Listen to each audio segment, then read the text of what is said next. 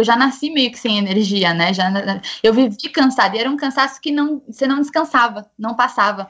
Não importa o quanto eu descansasse, ele não passava. Eu, eu brinco agora, depois que eu transplantei o coração, que eu vivo na Disney da vida. Porque, gente, o que, que é isso? Que a gente dorme. A gente dorme acorda, descansado.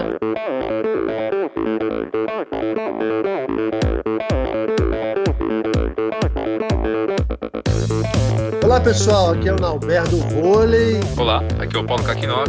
Oi pessoal, aqui é a Gabriela Mansur. Oi pessoal, aqui é a Bettina Norscheiter. Oi, aqui é a Pamela Oliveira. Olá, aqui é o Guilherme Tâmega e, e esse é o Endorfina Podcast. Sou Michel Bogli e aqui no Endorfina Podcast você conhece as histórias e opiniões de triatletas, corredores, nadadores e ciclistas, profissionais e amadores Descubra quem são e o que pensam os seres humanos que vivem o esporte e são movidos à endorfina.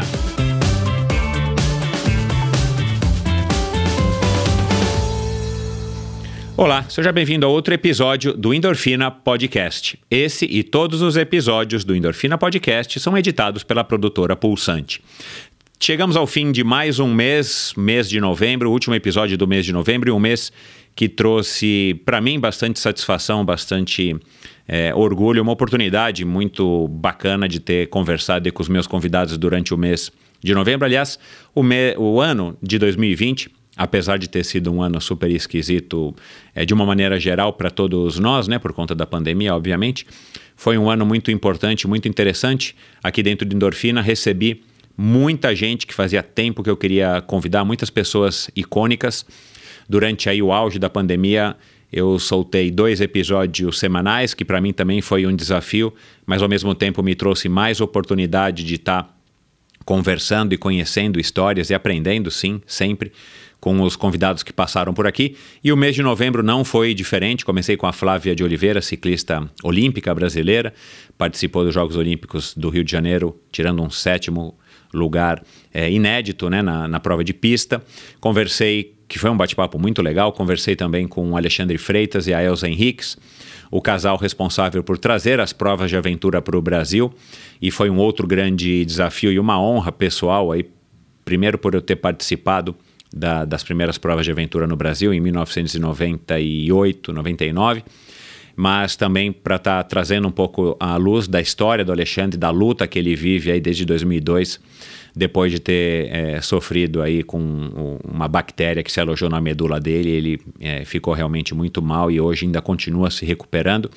E na semana passada, com outra figura interessantíssima, um cara aí é, é, muito bacana, um cara que, que eu considero bastante, não só pelo fato de ter trazido o bike trial, ele, esse mês, aliás, né, esse mês foram dois percursores é, de modalidades completamente distintas que passaram pelo endorfina.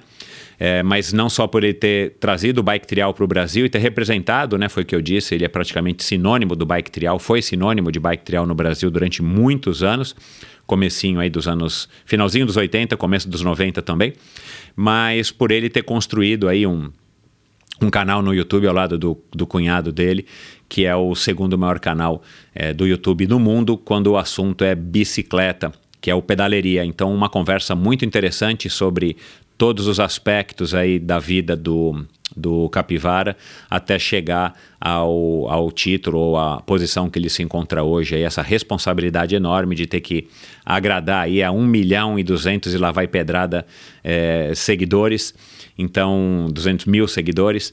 Então é, foi uma conversa muito legal. E hoje, um episódio que, que, que, fecha com chave de ouro, como eu falei, o mês de novembro, foi com três mulheres incríveis, três mulheres muito fortes, muito inteligentes e, e três mulheres com histórias muito bacanas e o que une elas é o esporte e o fato de serem transplantadas. Então a gente passa aqui, claro, uma mensagem muito interessante dessas mulheres é, sobre a história de vida delas, sobre a amizade delas, sobre o triatlon, né, que é o esporte que elas escolheram aí para para estar tá, sem querer elas escolheram esse esporte e, e, o mesmo esporte e através do esporte elas se tornaram amigas né da, da do fato aí da doação de órgãos desse desafio que elas realizaram em setembro nós vamos falar aqui também para chamar atenção para a doação de órgãos. Aliás um tema muito interessante, um tema muito importante, né? Não sei o que, que você acha, mas eu acho um tema muito relevante, por isso também quis trazer a história delas aqui para o Brasil.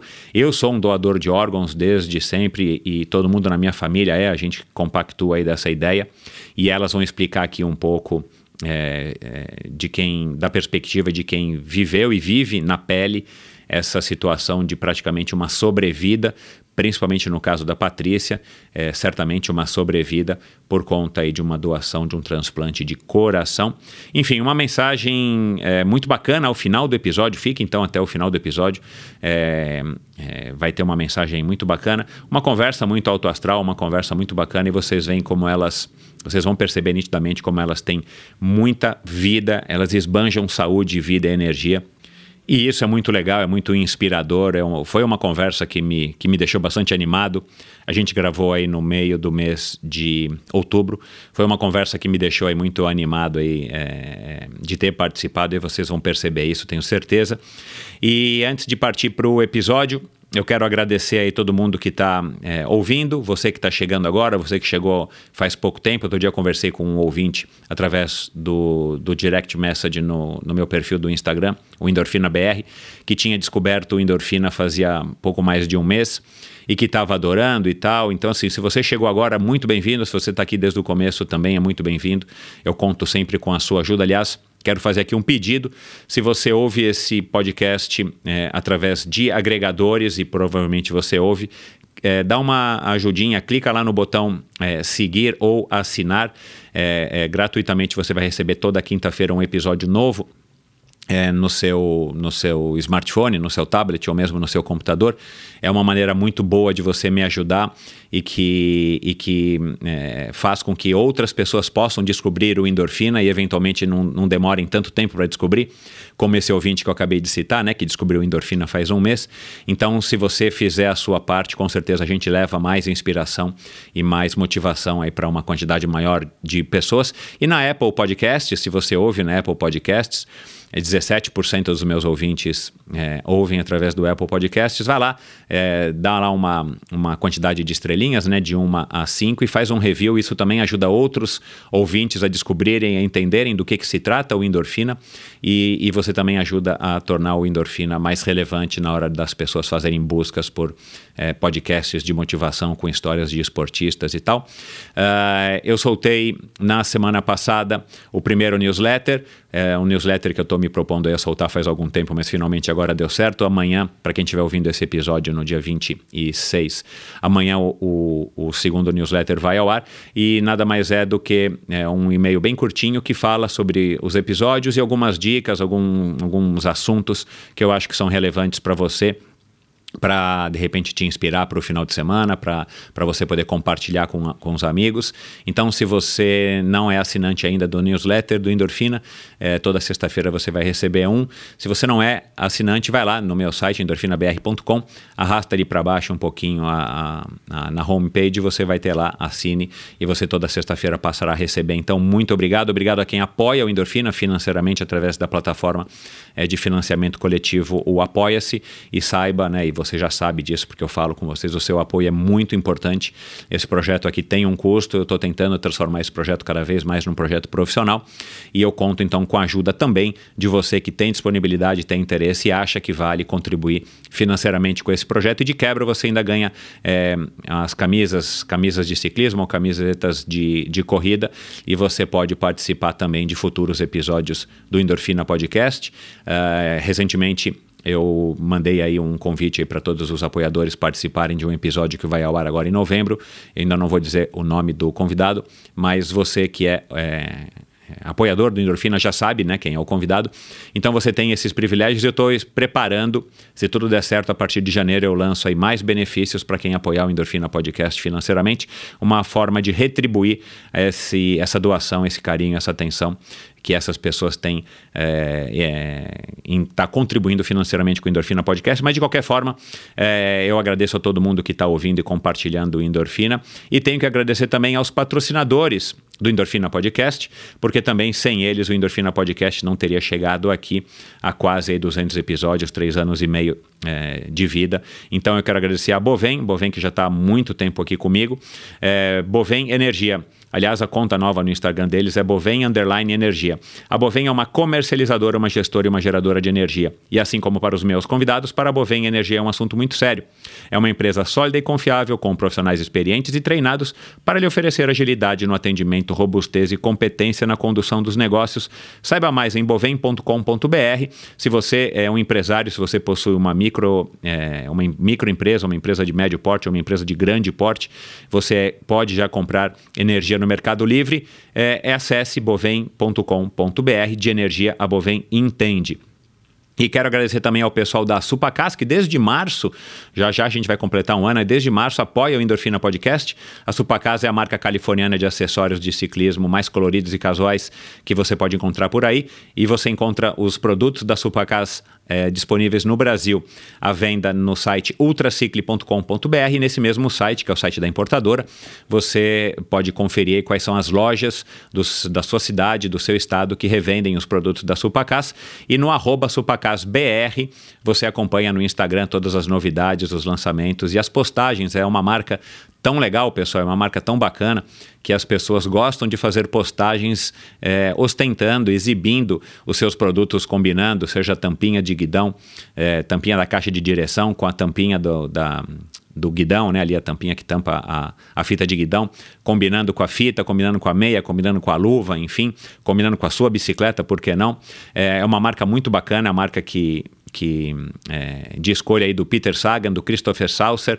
Então é uma marca muito legal e que eu tenho orgulho aqui de, tá, é, de ter como patrocinadora do Endorfina Podcast. E agora, e que agora, recentemente, é, fez uma promoção durante o mês de novembro, que termina, aliás, no dia 28, então até amanhã, dia 27, se você estiver ouvindo esse episódio ainda em novembro, até o dia 27, participe, vai lá no supacasbr no Instagram, vai ter um post lá, um dos mais recentes, uh, que se eu não me engano fica até à direita, no, no feed do, da Supacas. Você vai lá, está escrito sorteio bem grande, é, clique lá, leia a pergunta, responda qual é a cor daqueles produtos. É um kit de produtos da Supacas que vale mais de mil reais hoje no mercado. E você é, responde a pergunta, e eu vou dizer aqui qual é a resposta: é Oil Slick, a cor dos produtos, que é a minha cor preferida. Um, e você marca lá três amigos, segue Supacas BR, segue o Endorfina, que você já segue, eu sei, e você está concorrendo ao sorteio no dia 28, é, e isso vai ser divulgado no site, no, no Instagram da Supacas e também no Instagram do Endorfina BR. Então, boa sorte, vai lá, dá tempo de você participar ainda. E a promoção, uma nova promoção agora, o conversando com o Paulo aí na semana passada, na semana retrasada, ele falou que estava preparando uma coisa bacana e agora eu vou anunciar de primeira mão a promoção. Você já tinha frete gratuito para compras a partir de 100 reais só pelo fato de ser ouvinte do Endorfina. Mas para que você possa antecipar suas compras agora de final de ano, seja para você ou seja para alguém, é, presentear alguém, é, você vai ganhar agora um brinde. Você vai ganhar um par de meias desse modelo chamado Assanorra eu não sei como é que se fala isso, né? É, Norra é com H, Noa, não sei como é que fala isso, enfim. É, você ganha um par de meias essa Norra é, comprando é, qualquer produto, é, qualquer compra no site da ultracicle.com.br a partir de 150 reais. Você ganha o frete, atenção, olha que legal, pessoal. Você ganha o frete e você ganha uma meia, um par de meias, não é uma só, você ganha um par de meias. Essa promoção é exclusiva para você, ouvinte do Endorfina. Basta digitar a palavra Endorfina no campo de cupom de desconto antes de finalizar a sua compra, que você vai ganhar um par de meia grátis é, vai, e vai receber o frete gratuito se você mora no Brasil, né? Se você mora no Brasil, infelizmente a gente não manda para fora do Brasil ainda. É, e essa promoção é válida, atenção, exclusivamente para você, ouvinte do Endorfina, somente até para compras feitas somente até o dia 31 31 de dezembro. Então, corra, antecipe a sua compra. É, os estoques são limitados, tá? Pode ser que as meias acabem antes do, do, do, dia 31 do 12, então, enquanto durarem os estoques. Isso é importante, tá, pessoal? Então, dá uma conferida lá, entra agora no site ultracicle.com.br enquanto você ouve o, o podcast, faça a sua compra e coloque lá endorfina no campo de cupom de desconto que você vai receber uma meia grátis e você vai receber o frete gratuito para compras a partir de 150 reais. E é, eu quero lembrar, como sempre, o Endorfina apoia a iniciativa do Mosqueteiros do Esporte, que é um site de patrocínio coletivo de atletas. Incentive um jovem atleta profissional e, pode e você pode ainda receber descontos em diversas lojas e prestadores de serviço que são parceiros do site Mosqueteiros do Esporte. Então, muitas vezes você investe lá o valor mínimo de 25 reais por mês para patrocinar mesmo um atleta, um jovem atleta profissional, e você pode principalmente agora, nessa época de final de ano, você pode ter descontos que superem esse valor, ou seja, você ganha, a empresa que está te vendendo o produto ganha, o atleta ganha e o Mosqueteiros do Esporte ganha, todo mundo sai ganhando. Então vai lá, dá uma olhadinha, mosqueteirosdoesporte.com.br, confira as regras, confira quais são os parceiros e principalmente quais são os atletas e siga mosqueteirosdoesporte.com desculpa, Mosqueteiros do Esporte no Facebook, Mosqueteiros do Esporte no Instagram e o site sim é mosqueteirosdoesporte.com.br. Vamos lá agora para mais um bate-papo interessantíssimo, mais uma conversa de responsa aqui com três mulheres fortíssimas e incríveis é, sobre doação de órgãos, sobre triatlon. Aliás, eu sou doador, já falei isso, vou repetir de novo, eu sou doador e você.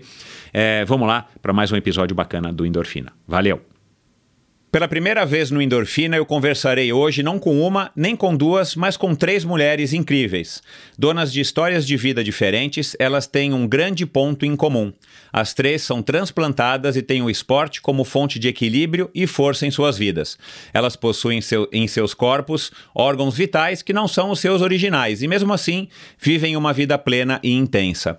Elas também escolheram uma modalidade pouco provável, mas que, para quem entende e acompanha o esporte, sabe que não são poucos os casos em que o triatlon desperta o interesse de pessoas com toda a sorte de experiências desafiadoras de vida. Afinal, o triatlon é sinônimo de desafio. Recentemente, elas se propuseram a nadar, pedalar e a correr as distâncias de um Ironman 70.3 em revezamento para uma campanha pela conscientização da importância da doação de órgãos e para levar esperança e luz à fila de espera, que na verdade é uma fila de luta, né, Patrícia? E para as pessoas transplantadas.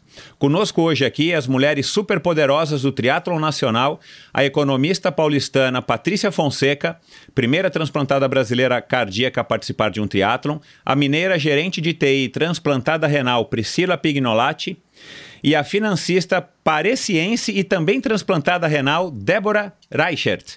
Tudo bem com vocês, meninas? Tudo ótimo. Tudo bem. Que bom. Que bom. Prazer recebê-las aqui. E, e, eu tenho certeza de que vai ser uma conversa é, bem interessante e, e, informativa, eu acho, né, também para as pessoas.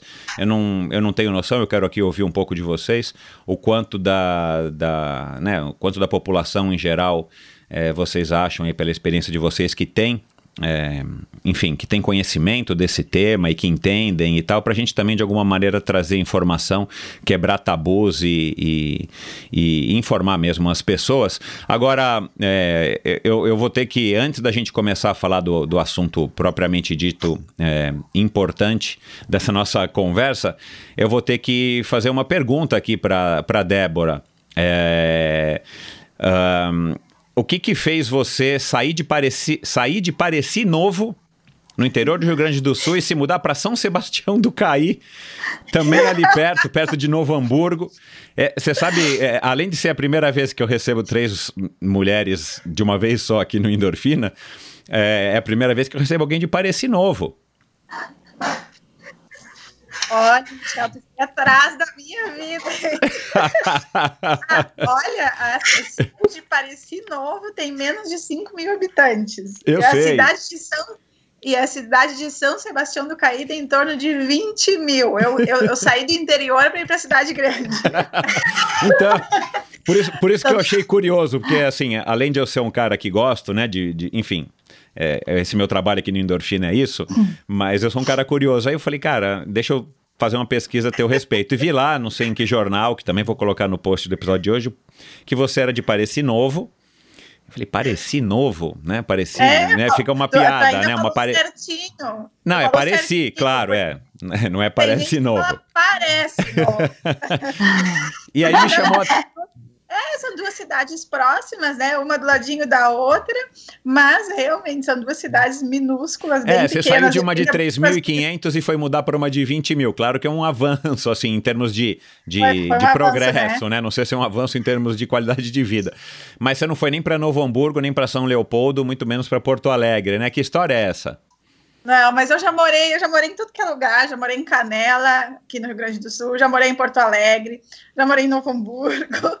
Eu saí de casa com 18 anos, eu acho, e sempre estive por aí, no fim das contas fui acabar aqui em São Sebastião do Caí, porque o, o meu esposo, ele é de Campo Bom, e aí eu trabalho em Pareci Novo, e São Sebastião do Caí é meio que no, no, no meio do caminho, entendeu? Entendi, Então eu fui parar em São Sebastião do Caí. entendi. Aí as margens do rio Caí. Isso aí. Legal.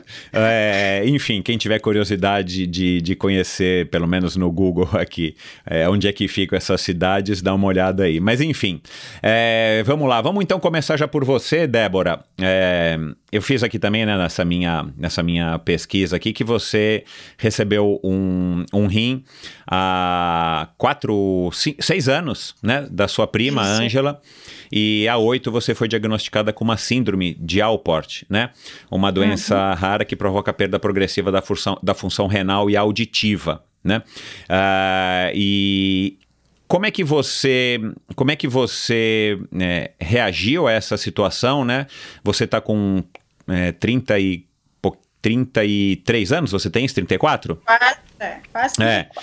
É, você estava né, naquela idade que é uma maravilha, né? De novo, eu venho falando isso com alguma frequência porque eu estou me sentindo mais velho, mas enfim, vocês são mais, bem mais novas do que eu, mas é uma idade que eu tenho umas saudades. porque No triatlo nessa época, ninguém me segurava, né? Eu tinha uma energia e de repente você é diagnosticada né, com uma coisa que provavelmente você não sabia o que, que era. Como é que você reagiu àquilo e como é que era a tua vida até então? Você era uma moça normal, né, de uma cidade pequena, do interior e tal, mas você fazia atividade física? Qual era a tua relação com os esportes? E como é que foi então é, esse baque, né, de receber essa notícia no auge da idade aí, da, da juventude? Sim. É, nessa idade, eu é, faz um pouco mais de oito anos, acho que faz quase 10, porque eu, eu lembro que eu tinha 24 anos quando eu fui Aham. diagnosticada. E é realmente é o auge da idade. Eu estava morando na capital, uma no auge da balada, da festa. E eu descobri porque eu fui procurar uma nutricionista porque eu estava me sentindo inchada nas pernas. Então já vinha de um tempo esse inchaço. Eu fui procurar porque não estava achando muito normal, né? Então, ah, como é que eu recebi o diagnóstico até foi, foi- é, é um, é um pouco curioso, assim, porque ah, eu fui procurar essa nutricionista, essa nutricionista me pediu uns exames de sangue, eu falei para ela, ah, eu quero fazer uma reeducação alimentar, não sei, tô me sentindo inchada, acho que eu tô comendo muito errado, mas eu sempre fui de me cuidar da alimentação, sempre me alimentei bem. Na minha casa sempre foi, minha mãe sempre cozinhou assim, de um mais saudável. E aí eu fui procurar ela, pedi os exames de sangue. Quando eu levei os exames de sangue para ela, ela se assustou, porque a creatinina, que é o exame que a gente faz a dosagem lá do, rim, ela estava em 2,5, uma coisa assim, já estava bem elevada. E aí ela falou assim para mim, Débora, eu vou te vou ligar para um urologista que tem aqui na clínica e eu vou ver se ele pode te atender agora. Ela, ela até tentou disfarçar, assim, mas eu vi que ela ficou um pouco assustada. É. Ela ligou para ele, não, pode passar aqui. Aí fui lá, da sala dela, eu saí no mesmo dia, na mesma hora, fui para a sala dele. No que eu sentei na sala dele, ele pegou o exame e me falou assim: Olha, Débora, é, futuramente tu vai ter que passar por um transplante ou por uma diálise. Assim, ele viu aquele exame de sangue e, e, eu, e eu pensei assim: ah, não pode ser que um simples exame de sangue vai me dizer que eu vou ter que passar por um transplante, uma diálise. Então, na hora, a primeira reação foi essa que eu tive. Não, não pode ser. E só que aí, quando eu peguei o carro, eu ta- estava em São Sebastião do Caí, voltei para Apareci, dentro do carro eu comecei a pensar porque a minha avó já fazia diálise. Ah. Então, aí começou a cair a ficha, sabe? Daí eu comecei a pensar, gente, será que é alguma coisa genética? Será que, sabe? E aí começou a vir um monte de dúvidas. E aí, então, só que eu, eu não me assustei logo, porque, como ele disse futuramente, foi aquela coisa que eu fui descobrindo aos poucos, não foi tudo de vez. A doença que eu fui diagnosticada também por ser uma, é uma doença rara e é uma doença que se dá principalmente no cromossomo Y. Então, não tanto nas mulheres, mas nos homens. Isso também demorou o diagnóstico. Então, uh, aí eu fui, depois de algumas semanas, eu fui para Porto Alegre, fui num, num, especialista, num nefrologista. Ele pediu vários exames e, e foram meses até ele me dar esse dia diagnóstico. Então, assim, aqueles meses eu já estava meio que preparada, sabe? Eu estava me preparando, eu já sabia que tinha alguma coisa e tal. Então não foi assim, não foi aquela coisa assim despejada no meu colo, sabe? Aquela coisa de, ó, oh, vai ter que transplantar. E aí, a partir de então, quando ele me deu o diagnóstico, não, olha, pela perda auditiva, porque a gente foi por elim eliminatórias, não tem nenhum exame que tu vai fazer e te dizer, ó, oh, tu tem síndrome de Alport, não tem. Então, ai, teu rim, teus rins aparentemente estão normais, não tem nada neles, não, não, não são policísticos, não, são, não é isso, não é aquilo. E aí tem a, a perda auditiva, a gente foi eliminando e chegamos a esse diagnóstico. E, uh, e aí, a partir de então, eu fiquei em tratamento conservador, né? Que aí não tem, porque não tem tratamento, não tem cura, e tu tem que controlar a tua alimentação para que a perda seja um pouco mais lenta. A gente não tinha noção, uh, eu estava com 30% da, da função renal só a mais, então a gente não sabia em quanto tempo eu tinha perdido os outros 70, digamos assim. Sim. E, e a gente não tinha uma média de tempo para saber ah, em quanto tempo uh, ainda vai durar essa, essa pequena porcentagem que tu ainda tem. Uh, o meu médico na época me falou: olha, quando chegar nos 20% mais ou menos, aí a gente vai ter que tomar uma decisão aí, se tu vai fazer o transplante ou se tu vai a, a partir para diálise, né? Uma, poderia escolher junto com o médico qual que era o, o, o melhor a ser feito. E, e aí eu fiquei então esses quatro anos nesse no tratamento conservador, que é alimentação, algumas medicações para equilibrar o que ainda não está Algum, algumas outras coisas começam a alterar no teu organismo, né? Porque como os teus rins não estão mais filtrando, começa a ter muitas alterações no teu organismo. Então, tu começa a tomar mais medicação para isso do que para o próprio rim.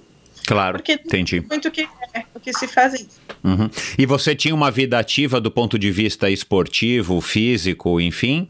Ou você era uma, uma pessoa sedentária? Assim, olha, eu nunca fui uma pessoa totalmente sedentária, mas também nunca fui uma pessoa super ativa.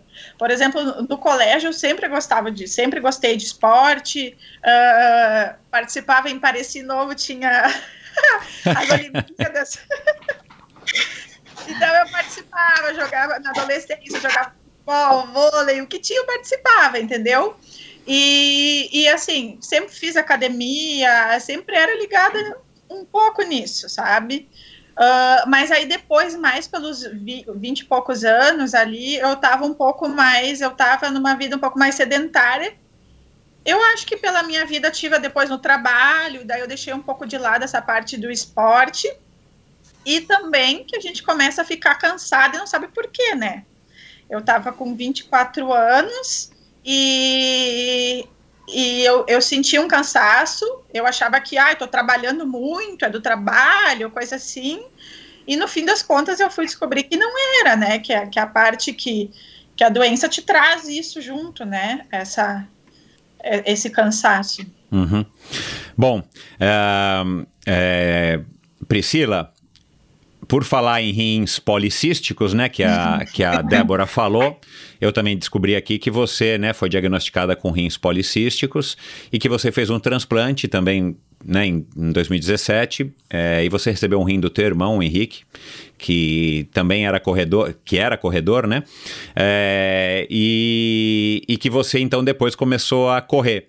Como é que você, é, como é que foi aí a, a, a evolução, a descoberta, a notícia, né, que você tinha esses rins policísticos e como é que você também, é, como é que você era até então do ponto de vista do contato com os esportes e tudo mais?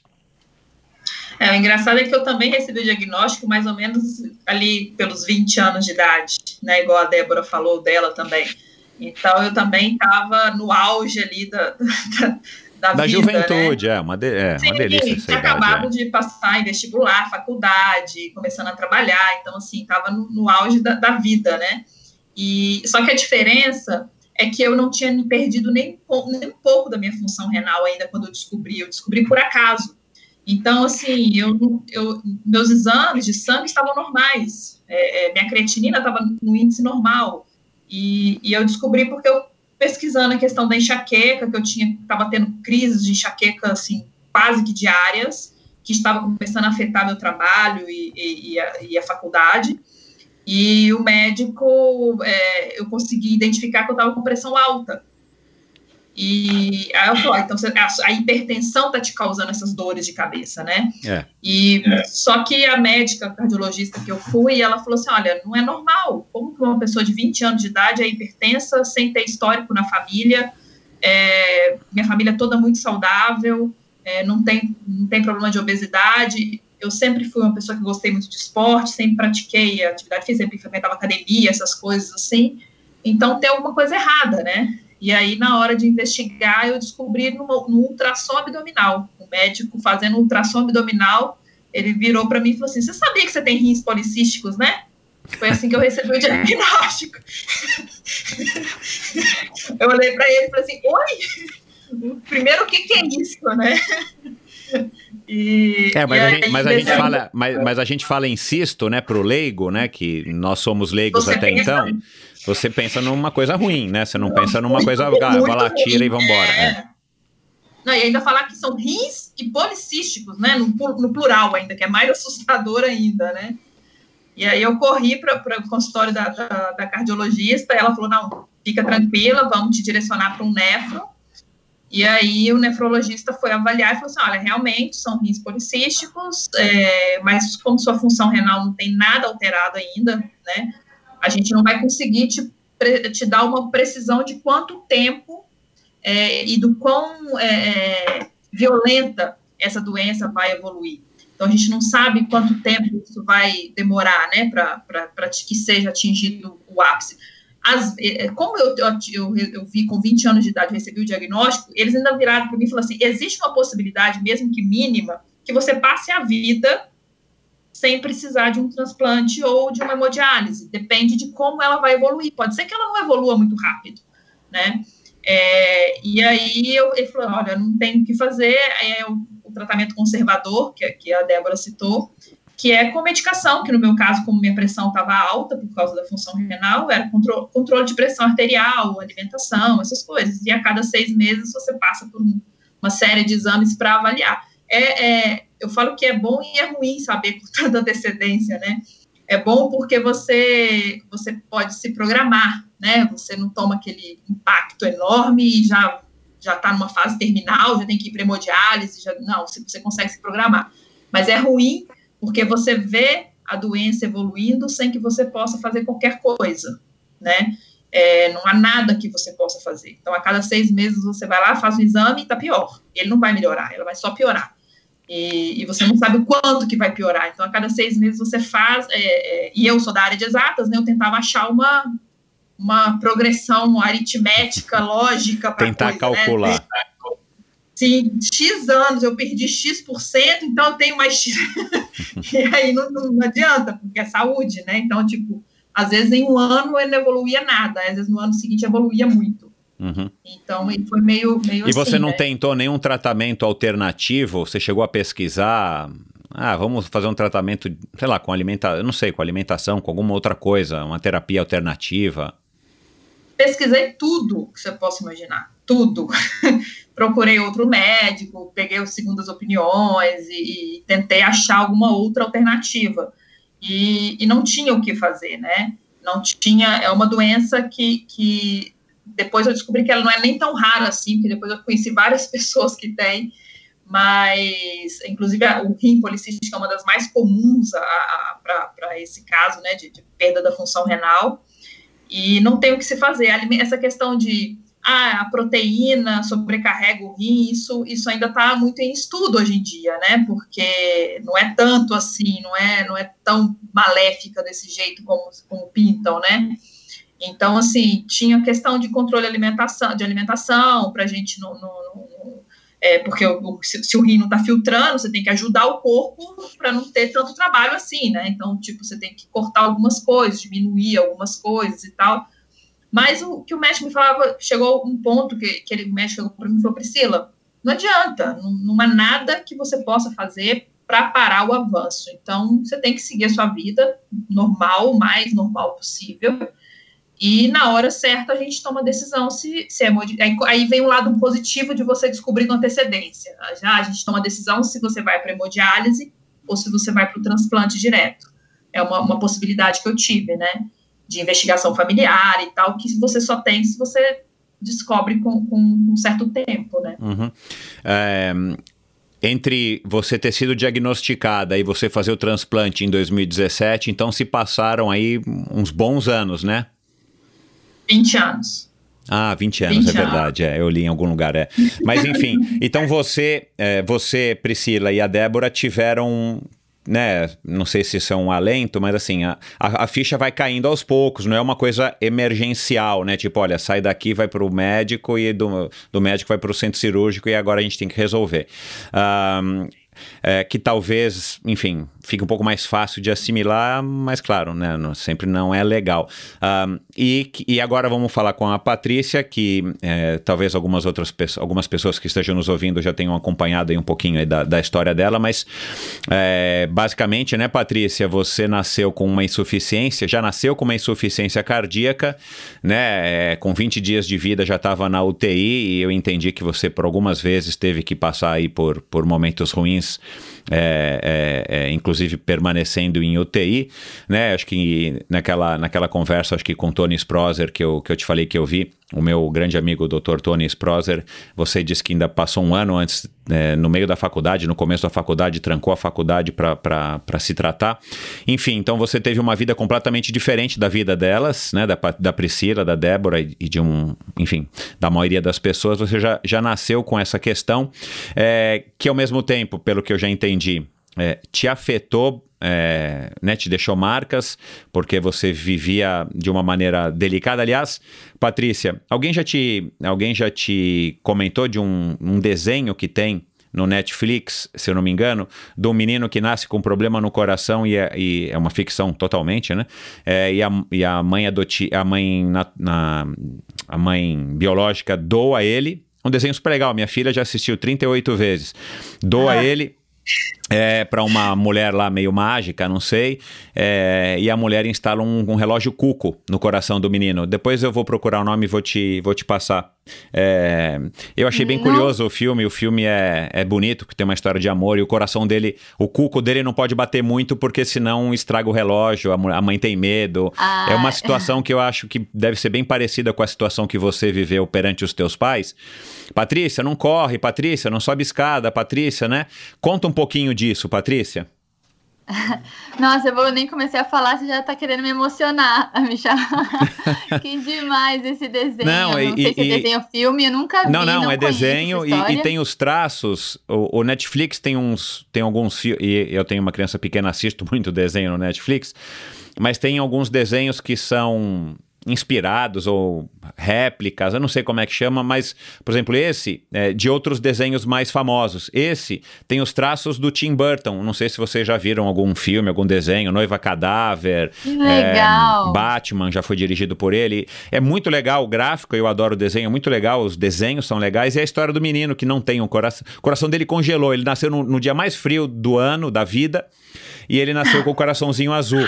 E aí a a mãe doa ele. E essa bruxa que não é tão má, é, né, meio maga, instala um, um cuco no peito dele. Só que ele não pode ir para a cidade porque ele não pode passar nenhum, nenhuma situação difícil e, e não pode se apaixonar. E ele vai para a cidade e se apaixona. Meu, historinha bonitinha. Depois você assiste, eu vou, eu vou passar para vocês o, o link. Mas enfim, conta um pouco da tua história, né? Que não é Tá. fic- ficção, infelizmente. Pois é, então a historinha do menino, ele pode até, pode, pode até pensar que é verdade, porque tem, tem uma historinha mais meio verdadeira por aí, muito parecida. Olha, eu nasci no dia 29 de julho, que é inverno, Aham. né? Em geral é frio, e antigamente, há 35 anos atrás, vamos, vamos lembrar que as estações eram mais fiéis. Eram, eram, verdade. Então, podemos falar que eu nasci no frio. E, e realmente a minha vida foi exatamente assim: era um cuco que tinha que cuidar muito bem desse passarinho e não podia. Ele não podia bater muito rápido. Então foi bem isso. É, eu, se, se for fazer essa analogia, dá até para pensar que assim, eu tive que aprender inteligência emocional para sobreviver, porque eu não podia me, me, me estressar muito, entendeu? Então, assim, é, tanto que eu usei até uma. Recentemente, depois de ter transplantado, eu até brinquei, eu usei uma analogia que eu falei assim: agora eu posso descer da tirolesa sem medo de sentir a emoção. Porque é, foi isso que eu vivi durante 30 anos. Eu nasci né, com um problema de coração, então, para quem não conhece a minha história, com 20 anos dias de idade eu estava na UTI, minha mãe conta que eu ficava roxa, não tinha forças para mamar. Então, assim, eu nasci do hospital, mas mal saí do hospital já voltei para ele. E eu segui dentro ali, de alguma forma, a minha vida toda, com médicos, exames. Então, assim, com, logo que eu nasci, eles falaram para os meus pais que eu não ia sobreviver. Então, assim, foi, foram diagnósticos em cima de diagnósticos. Então, para você ter ideia, assim, eu fui diagnosticada com uma das questões que eu tenho no coração aos 20 anos de idade. Porque a medicina não conhecia, Ah, ainda, ainda não conhecia isso, é. o que eu tinha quando eu nasci. Porque eu nasci com um pacotão, um monte de coisa. Teve insuficiência cardíaca, tinha questão genética, né? Que é o que a gente chama de miocárdio esponjoso. Então, quatro, no quarto mês de gestação, o miocárdio não se forma direito. Então, assim, eu vim com umas coisinhas de fábrica aí. Então, é, a infância foi assim, né? Sempre ouvindo, que nem você falou, minha mãe dizendo: Patrícia, sai da piscina, tua boca tá roxa, para de pular, sua boca tá roxa. Então, eu até brincava, né? Será que eu tenho problema de boca? Mas é porque tem problema Coitada, né? quem tem problema de coração fica com a boca roxa, porque o coração não vai mandando sangue para as extremidades, né? Claro. Tanto que eu lembro que nas fases mais difíceis, a minha mão dormia, meus pés dormiam, e aí é meio desesperador você saber que o teu corpo já não tá mandando sangue para alguma dessas partes tão geladas, entendeu? Estão dormindo, então foi, foi assim, meio que aos trancos e barrancos. Realmente, na época da faculdade, eu precisei trancar a faculdade, fiquei um ano de cama. Foi mais uma vez em que eh, meus médicos falaram, naquela época eles me deram seis meses de vida. Então eu lembro que quando eu venci os seis meses, passaram seis meses, eu falei, ah, tamo no game, entendeu? Continuamos aqui.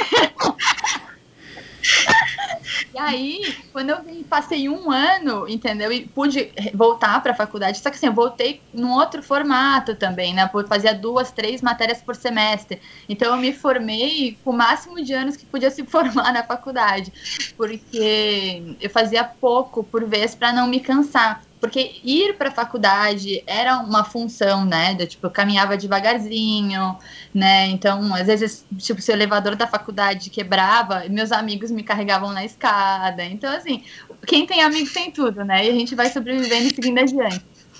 Até que realmente chegou uma hora que. Então, assim, por causa do coração, eu nunca pude praticar esportes. A minha vida foi sempre muito distante desse universo. E eu assistia esse universo de alguma forma próximo a mim, porque meu irmão, ele é muito ativo, sempre foi. Então, assim, ele fazia judô quando ele era criança, e nessa mesma hora do judô, as meninas da minha idade faziam vôlei. Então, como eu ficava com a minha mãe esperando meu irmão sair do judô para voltar para casa, eu ficava assistindo as meninas da minha idade fazer jogarem vôlei. E, tipo, eu morria de vontade, achava o máximo aquilo, elas pularem, baterem mão, vamos time! Tipo, meu sonho era falar essa frase, sabe? E vazar bola de vôlei, eu sempre ia buscar. Eu parecia assim, não sei se é gandula, como é que vai falar isso pro vôlei, mas eu buscava a bola, entendeu? Uhum, uhum. E eu, na verdade, não queria entrar na quadra, não queria devolver a bola. Mas a minha vida foi meio que marcada por esses momentos. Eu, fazia, eu assistia também a educação física da arquibancada. Por causa do coração, eu, eu tinha que levar o bendito do atestado médico, entendeu? Para ser dispensada. Então, mas eu, eu, eu via, assim, as pessoas fazendo e eu achava, assim, tão magnífico aquilo, sabe? Tipo, eles, aí como eles mexiam o corpo, como eles tinham energia, porque eu fui descobrir depois do transplante de coração assim, quanto eu não tinha energia, porque eu já nasci meio que sem energia, né? Já, É. Eu vivi cansada, e era um cansaço que não, você não descansava, não passava. Não importa o quanto eu descansasse, ele não passava. Eu, eu brinco agora, depois que eu transplantei o coração, que eu vivo na Disney da vida. Porque, gente, o que, que é isso? Que a gente dorme. A gente dorme acorda, descansado, entendeu? Então, assim, é meio magnífico para mim como o corpo saudável se recupera.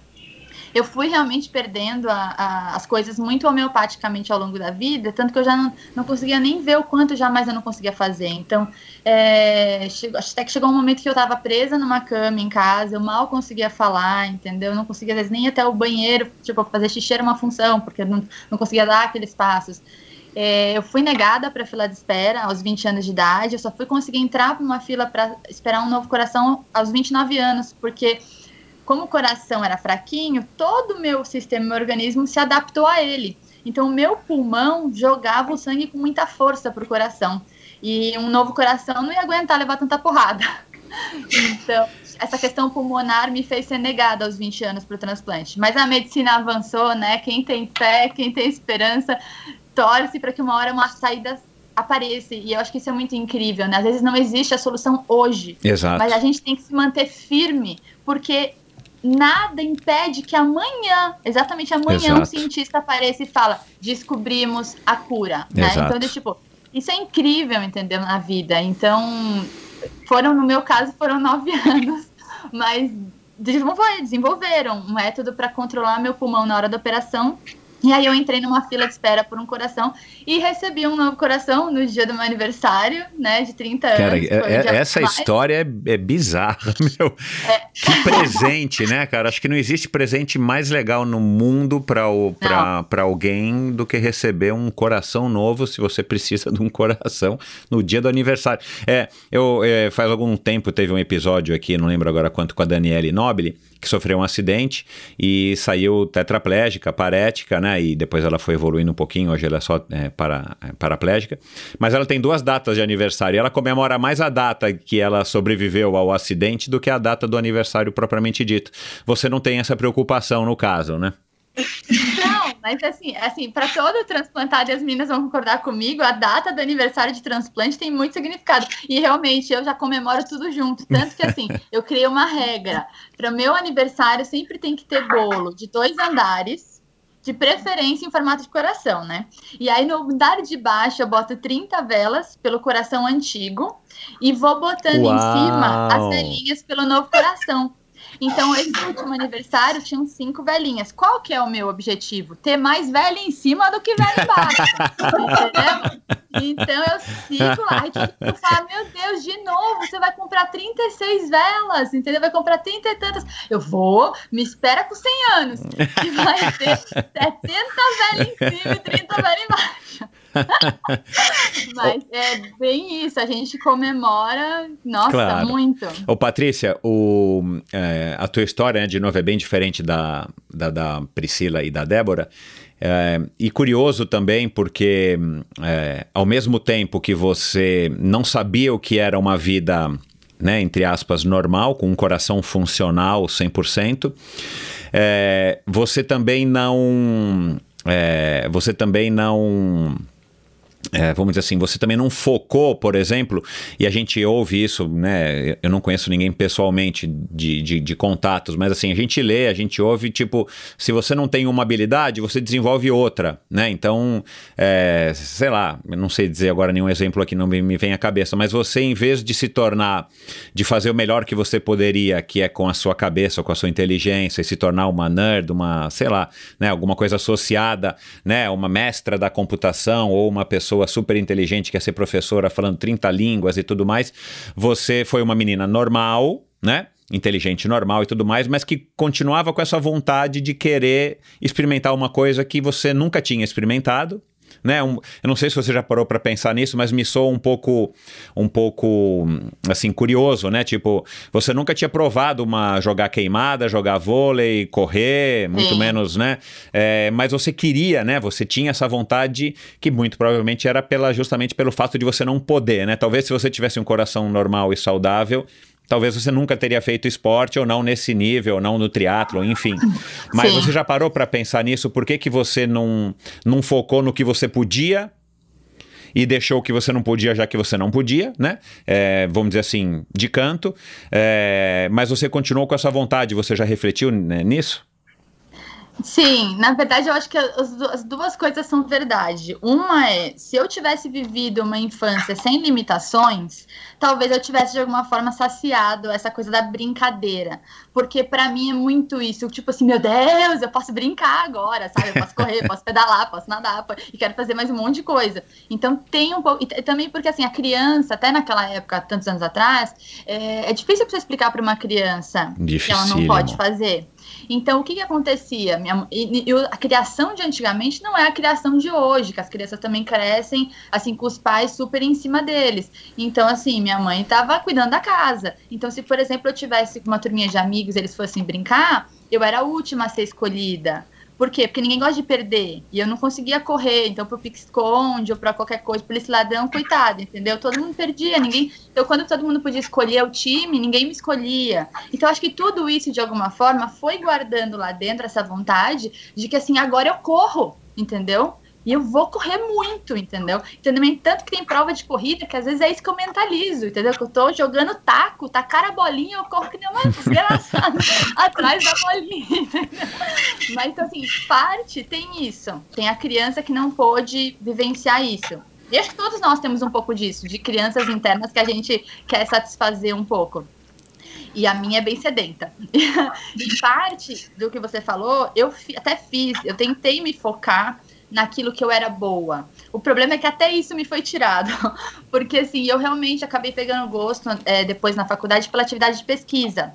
E Aham. tentei ir por esse lado da, da pesquisa científica, desenvolver iniciação científica, cheguei a, a- a publicar artigo, e meu sonho era fazer o mestrado, mas assim, eu também, eu, eu tava tão fraca que nem isso eu consegui fazer.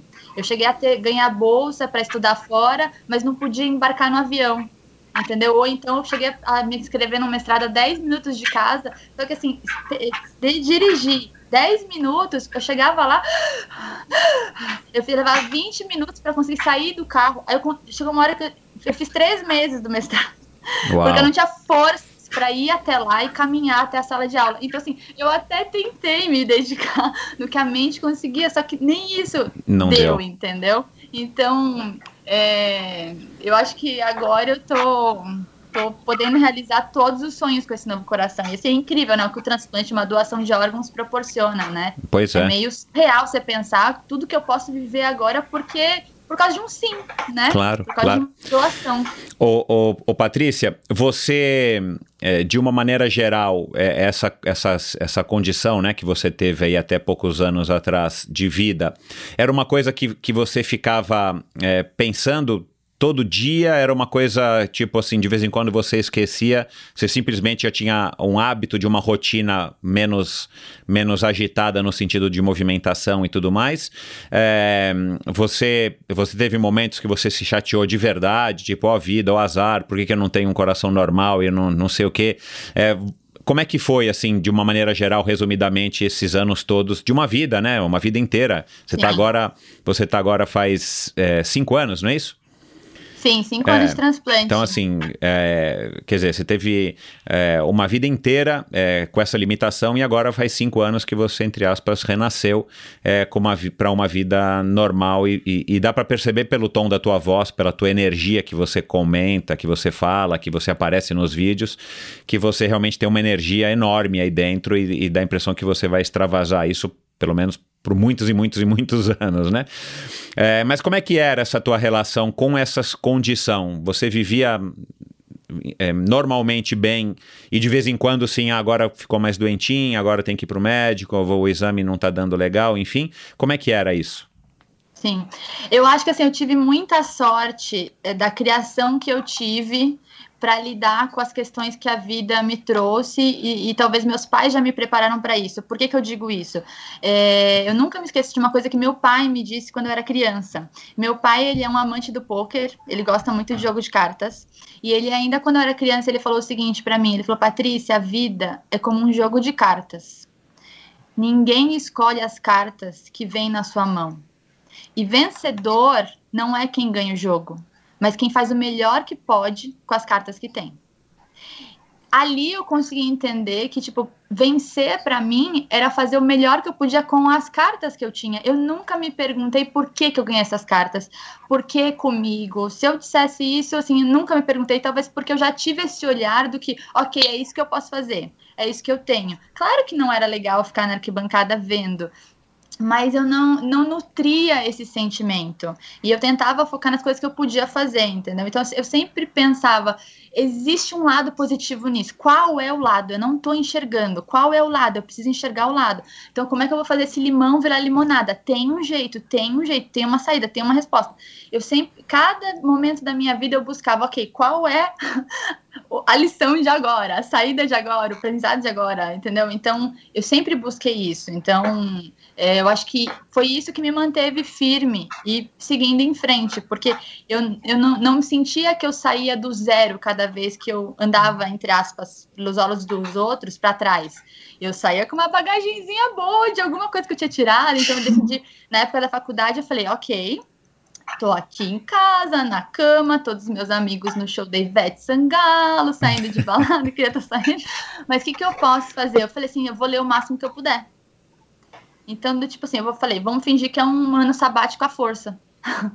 então, eu tentei fazer isso. Que esse olhar de sempre acreditar que dá para fazer o melhor com as coisas foi o que me manteve. Então, e eu acho que as meninas devem ter um olhar muito parecido para tudo que elas passaram, né? Eu acho que a gente tá aqui também e a gente tem tanta afinidade e se identifica tanto, porque eu acho que nós três temos um pouco esse olhar muito positivo, muito otimista e de cabeça erguida para os problemas da vida, né? Eu acho que isso faz diferença. A uhum. forma como a gente enxerga, com uhum. certeza. É, Débora, pela experiência de vocês, é, o, o, transplantado normalmente é assim, né? Um transplantado que também é um transplantado com saúde, né? Porque tem, eu imagino que tenha transplantados também que estão numa situação tão precária que, que não conseguem ter essa vitalidade. Vocês são novas, né? Vocês são super ativas, super uh, alto astral, enfim, né? Mulheres modernas, mulheres normais. Uh, vocês uh, sentem isso com outros transplantados também, né? E eu vi a imagem do, do, do do, do World é, Transplanted Games, né? É, aquela, aquele pessoal todo animado e tal, muito bacana, né? Aliás, eu vou colocar também o link no post do episódio de hoje. Eu não sabia que existia esses jogos é, que foram fundados né, em 1978 por um médico britânico de transplante, né? O Dr. É, Maurice Slapak. Enfim. Uh, e aí, claro, lá naquele, naquele momento a gente vê, deve ser a nata da nata da nata dos transplantados que gosta de fazer esporte, então tá todo mundo animado. Mas via de regra, um transplantado normal, é, ele, ele, ele tem, vamos dizer assim, essa, essa, essa visão de, de dessa, enfim, de um renascimento, né? Claro que existe N transplantes.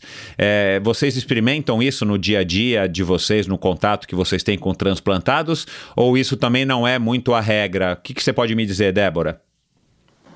Olha, eu acho que no geral, a maior, a, acredito que todas as, as, os transplantados têm uma enorme gratidão por ter recebido esse órgão, né? Eu acho que isso é uma coisa que a gente observa em praticamente todos, que é essa gratidão enorme. Uh, agora, essa alegria, essa energia, isso, isso eu acho que já é uma coisa um pouco mais particular. Eu, a Pri e a Paty, a gente ter, eu acho que a gente ter se encontrado nessa vida, eu acho que é, é aquela coisa de as energias se atraem, porque realmente nós três somos muito parecidas nesse aspecto da positividade sabe? Quando eu fui diagnosticada, quando dei diagnóstico, eu pensei para mim, tá, e agora? O que, que eu vou fazer? Eu tenho uma escolha aqui. Ou eu vou ser a coitada, vou ficar uh, para baixo, de que maneira eu quero levar isso?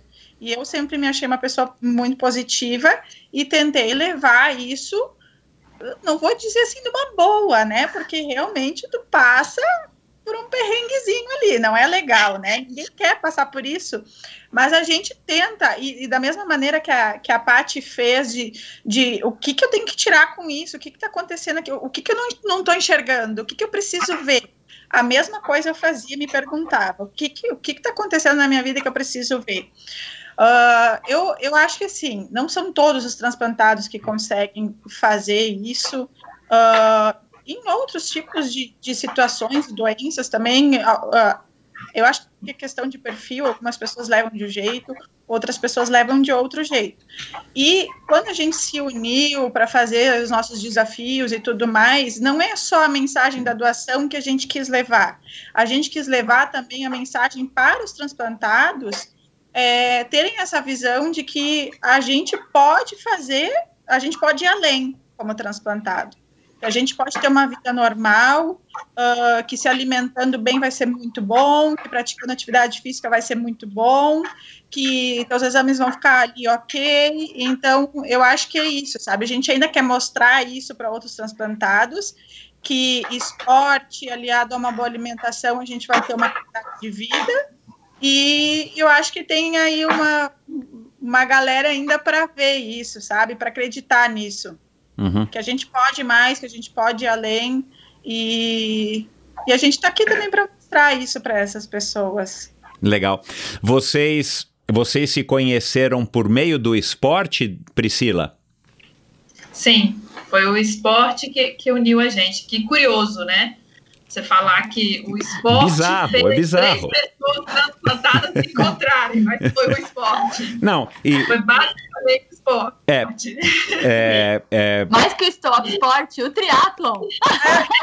É, então, o que é mais isso, isso, ainda, né? isso que eu ia falar, né? Então, assim, é, é, é curioso e, e, mas foi o que eu disse também na, na, abertura aqui no texto que eu escrevi, assim, o triatlon atrai isso, cara, é muito curioso, né? Eu comecei a praticar triatlon com 18 anos, eu tenho 51, então eu, eu acompanho o triatlon há muitos anos e, e, e, o triatlon tem essa, essa característica que eu acredito que não é só porque o esporte é um esporte legal, mas porque o, triatlon tem, no fundo, no fundo, é, esse espírito de desafio, né? Então, N pessoas, né, que, que a gente já viu na televisão, em, em reportagens e tudo mais, que é, praticam, praticaram, né, e, e o triatlon com todo tipo de dificuldade, todo tipo de história, é, boas histórias ruins. Mas legal, isso é muito bacana e, e, agora eu queria abordar um pouco essa parte aqui do, do, do, assunto, antes da gente falar do revezamento, né, dos quilômetros pela doação, porque ao mesmo tempo que o triatlon tem esse negócio de desafio, né, é, pelo histórico de vocês, de não serem, tipo, vocês não eram uma, uma nadadora, ou uma corredora, ou mesmo uma, uma, um rato de academia, enfim, que de repente tiveram um problema e a hora que, que puderam, voltaram, né? A, a, a Patrícia, com o histórico dela de nunca ter tido é, a, o acesso, a possibilidade de aproveitar isso, também me chama atenção, porque assim, cara, é legal, agora eu vou nadar. É um esporte super gostoso né? Não tem impacto, cara. É uma delícia nadar, por exemplo, né? Aqui, na minha opinião pessoal. Não, eu vou fazer academia, vou fazer aeróbica, vou pedalar no spinning, mas não, vocês resolveram. E aí acho que a Patrícia falou, né, Patrícia? Acho que foi o vídeo que você falou que o médico te liberou para correr. Até me soa um pouco estranho, pô. O cara libera para pedalar um pouquinho na ergométrica, me libera para nadar, que normalmente a pulsação não vai tão alto, mas o médico te liberou para correr, que ainda tem a história de chacoalhar, né? Toda a caixa cardi é, torácica com o coração lá dentro, enfim. Mas depois você pode falar um pouco disso. Mas vocês escolheram é, o triatlon, né? E, e, aí no triatlon vocês se conheceram. É, e aí eu acredito mesmo que nada acontece por acaso, era para acontecer de vocês se conhecerem. Eu imagino que a amizade de vocês vai durar muitos e muitos e muitos anos. Um, agora, me fala, Priscila, assim, o que, que te atraiu no triatlon e por que não? Ah, vou agora malhar na academia. Né? Você está em São Paulo, né, Priscila? Você é mineira, mas mora em São Paulo. É, Isso, aqui em São mineira. Paulo tá cheio daquelas academias de, de spinning, né? Não sei como é que chama, que você vai, tem o spinning. Os estúdios, Os né? estúdios, é. Ou você vai para uma academia normal, aqui em São Paulo tem, meu, uma infinidade de academias legais que você pode ir, faz uma aula de aeróbica, uma aula de musculação, nada um pouquinho. Mas, cara, vocês foram resolver justamente fazer o triatlon, meu. Que legal, que legal, né? É, então, me conta qual foi a tua motivação, Priscila. Porque assim, o último esporte que eu estava praticando antes de transplantar era a natação. Uhum. Eu sempre gostei de nadar, aprendi a nadar quando era criança. Que minha mãe me colocou porque ela tinha medo que eu afogasse. É. Exclusivamente por isso. E, e aí foi o último esporte que eu consegui fazer, porque justamente por isso, a questão do batimento cardíaco, de ser um esporte que relaxa e tudo mais. Mas assim, eu parei uns dois anos antes de transplantar, por realmente não ter mais energia, não ter como mais fazer. Fiquei um tempo sem fazer nenhum tipo de atividade física. E quando eu voltei, depois que eu transplantei, é, após a cirurgia, eu perdi totalmente minha massa muscular. Eu tava, eu fiquei assim, sem um músculo no corpo.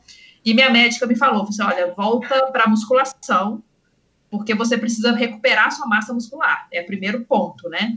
E eu voltei a fazer musculação. E assim, eu não podia ir para academia, eu estava recém-transplantado, eu não podia, era meio que a pandemia, sabe, do Covid, há três anos atrás. Eu não podia aglomeração, lave muito bem as mãos, não vá para academia, não vá para lugares assim, não tenha contato com muitas pessoas, é basicamente o que a gente está vivendo hoje. E aí eu, eu, eu ia para academia do prédio. E era um tédio fazer musculação na academia do prédio, sozinha, né? Ficar levantando peso. E meu irmão, que é corredor, começou a me incentivar. Por que você não começa a caminhar na esteira e, correr? E ele começou a me instigar, né? E eu, eu, a memória que eu tinha é de que eu não conseguia correr. Mas eu não conseguia correr por causa da questão renal, né? mas eu tinha essa memória de não consigo correr. Aí um dia eu falei assim, ah, vou, vou começar a caminhar. E eu comecei a caminhar, e aí caminhar começou a ficar fácil, eu comecei a caminhar e correr, foi ficando cada vez mais fácil, eu comecei a ficar meio assustada com aquilo, né? E um dia eu fui correr na rua, corri, falei assim, gente, eu corri o tempo inteiro na rua, me inscrevi numa corrida, fui fazer uma corrida de rua, até então eu ia ser corredora, né? Achei um esporte muito bacana, que, que é muito bacana, né? E aí um dia eu estava na minha casa e, e apareceu essa pessoa, a Paty, aí apareceu na minha televisão, invadiu a minha casa.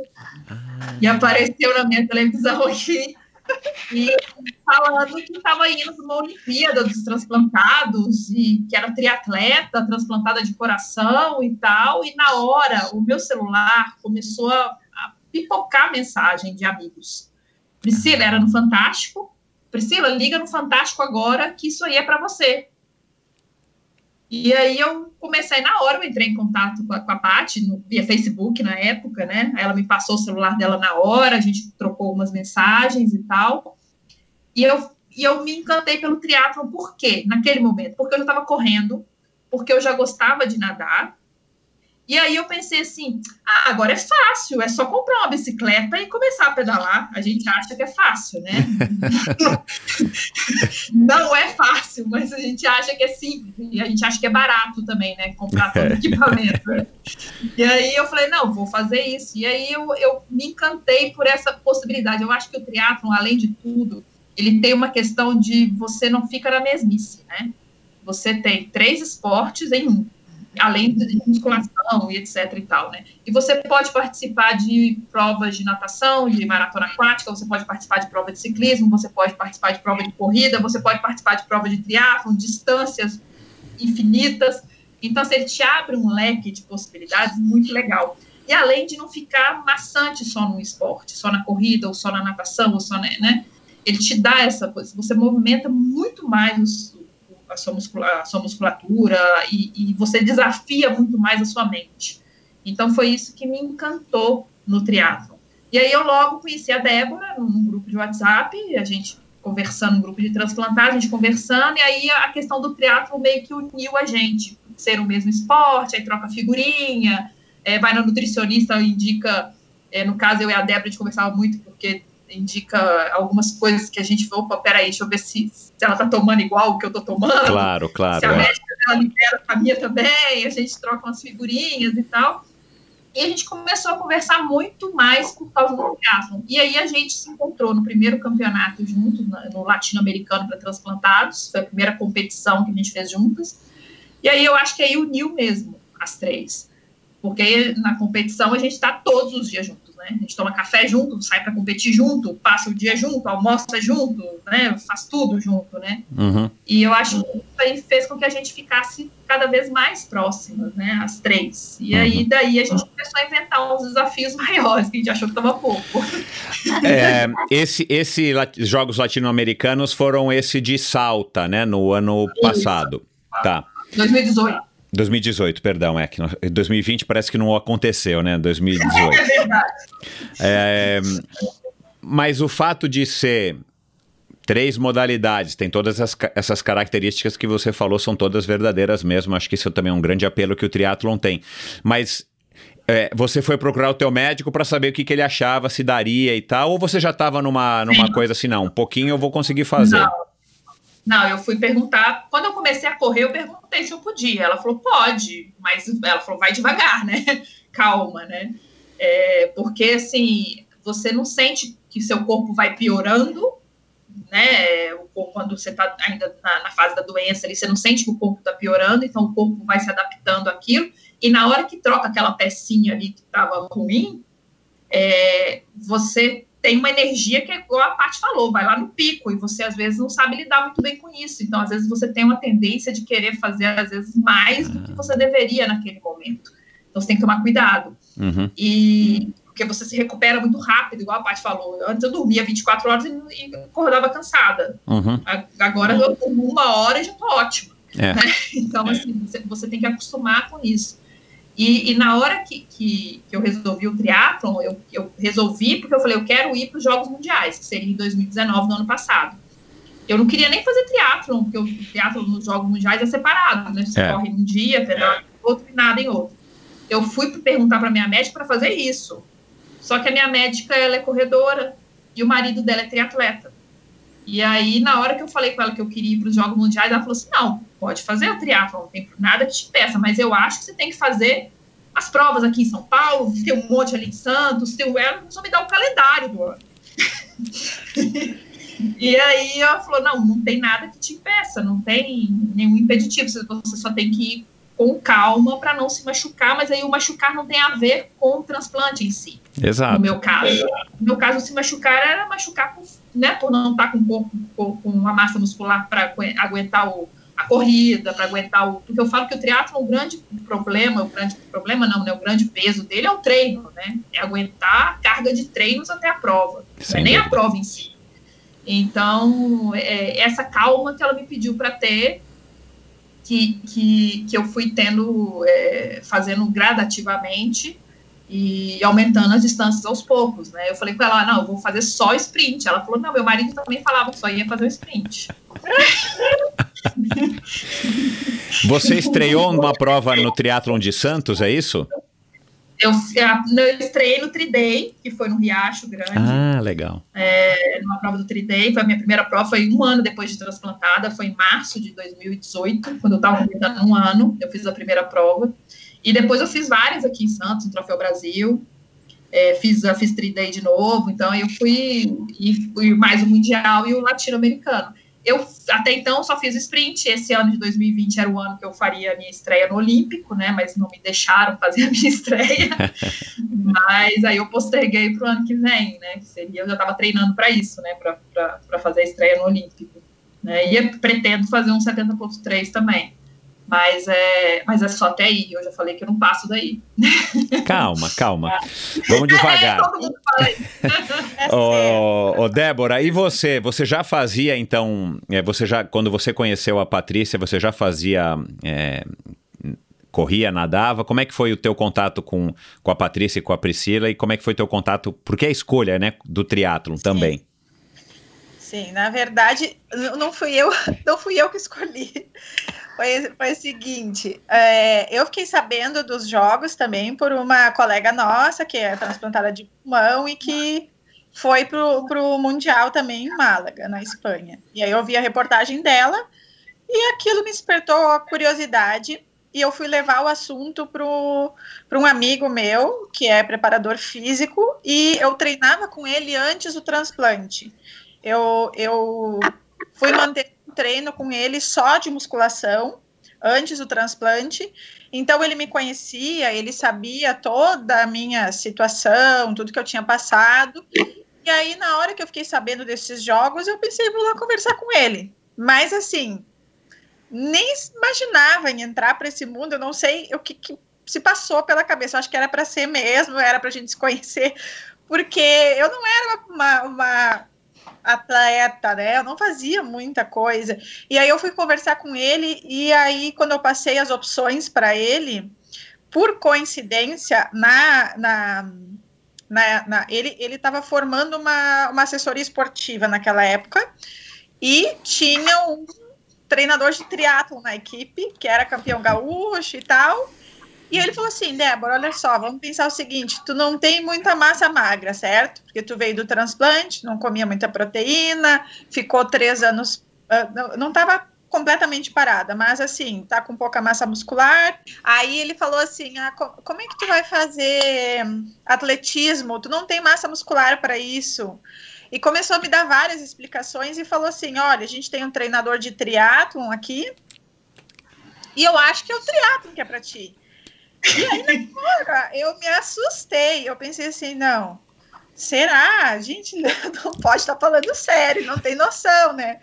Aí eu falei para ele, Sérgio, tu lembra, né? Tu lembra o que, que aconteceu e tal? E ele falou, não, eu acho que é para ti. E aí eu, na hora, eu pensei, tá, vamos, vamos encarar, vamos encarar, vamos ver o que, que vai ser. E aí eu comecei, mas assim, uh, eu não sabia correr, eu não sabia pedalar, eu tinha uma mountain bike, eu já estava fazendo pedal, aquele pedal nos interiores aqui, que era com mountain bike. Eu tinha comprado a minha bicicleta seis meses depois do transplante.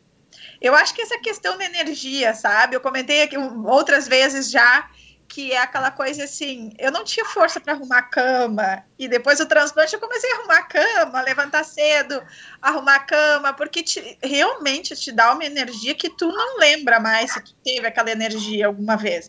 Então, eu também pelo fato de eu ter comprado já uma bicicleta, ter investido naquilo, já estava despertando algo assim dentro de mim. E aí ele, ele indicou o triatlo, eu comecei a aprender todas as modalidades, aí eu ia aqui de São Sebastião do Caí lá para Novo Hamburgo, viajava, ia para lá, comecei a treinar, ia todos os dias para lá, porque aqui na minha cidade não tem onde fazer natação. Então eu tinha que ir para lá fazer natação. Também aqui não tem muito local, espaço assim para pedalar, só na rodovia, que é um pouco perigoso aqui. Então eu ia para lá pedalar e, e fazia tudo lá, tudo. Então eu comecei devagar, aprender tudo, né? Porque eu era total iniciante no triatlo, mas foi é uma coisa assim que para quem nunca fez nada, tu começa a ter aquela evolução, começa a te dar uma felicidade, uma alegria. Eu não esqueço mais o, o dia que eu corri os meus primeiros cinco quilômetros, que no meu treino, na minha planilha, estava quatro. e aí eu comecei, comecei e eu, meu Deus, eu vou conseguir, eu vou conseguir, eu tô com força ainda, eu tô super bem, tô super bem. Quando eu terminei os cinco, eu não acreditei. Eu comecei a mandar mensagem para as minhas amigas. Liguei para meu marido: Você vai acreditar? Corri cinco quilômetros. Mandei mensagem para o treinador. No outro dia, quando eu fui lá para Novo Hamburgo, ele disse. É, parabéns, legal que tu correu cinco, mas o que que tava na tua planilha? Eu ainda levei um Aí eu, ó, tava quatro quilômetros. Pois é, era pra te ter corrido mais, a gente sabe. Pode xingar. Estou muito feliz. Então foi assim, sabe? Foi aos poucos, foi. Uh, eu não sabia fazer nada, a natação no início foi complicada. Eu tinha uma relação com água na infância, sabe? Eu não tinha assim tanto medo. Eu ia bem, tipo, ah, me joga aí, eu, eu sobrevivo, sabe? Nesse sentido. Mas assim, a técnica, aquela coisa, foi bem devagar, sabe? Tive aprender tudo do zero. Uhum.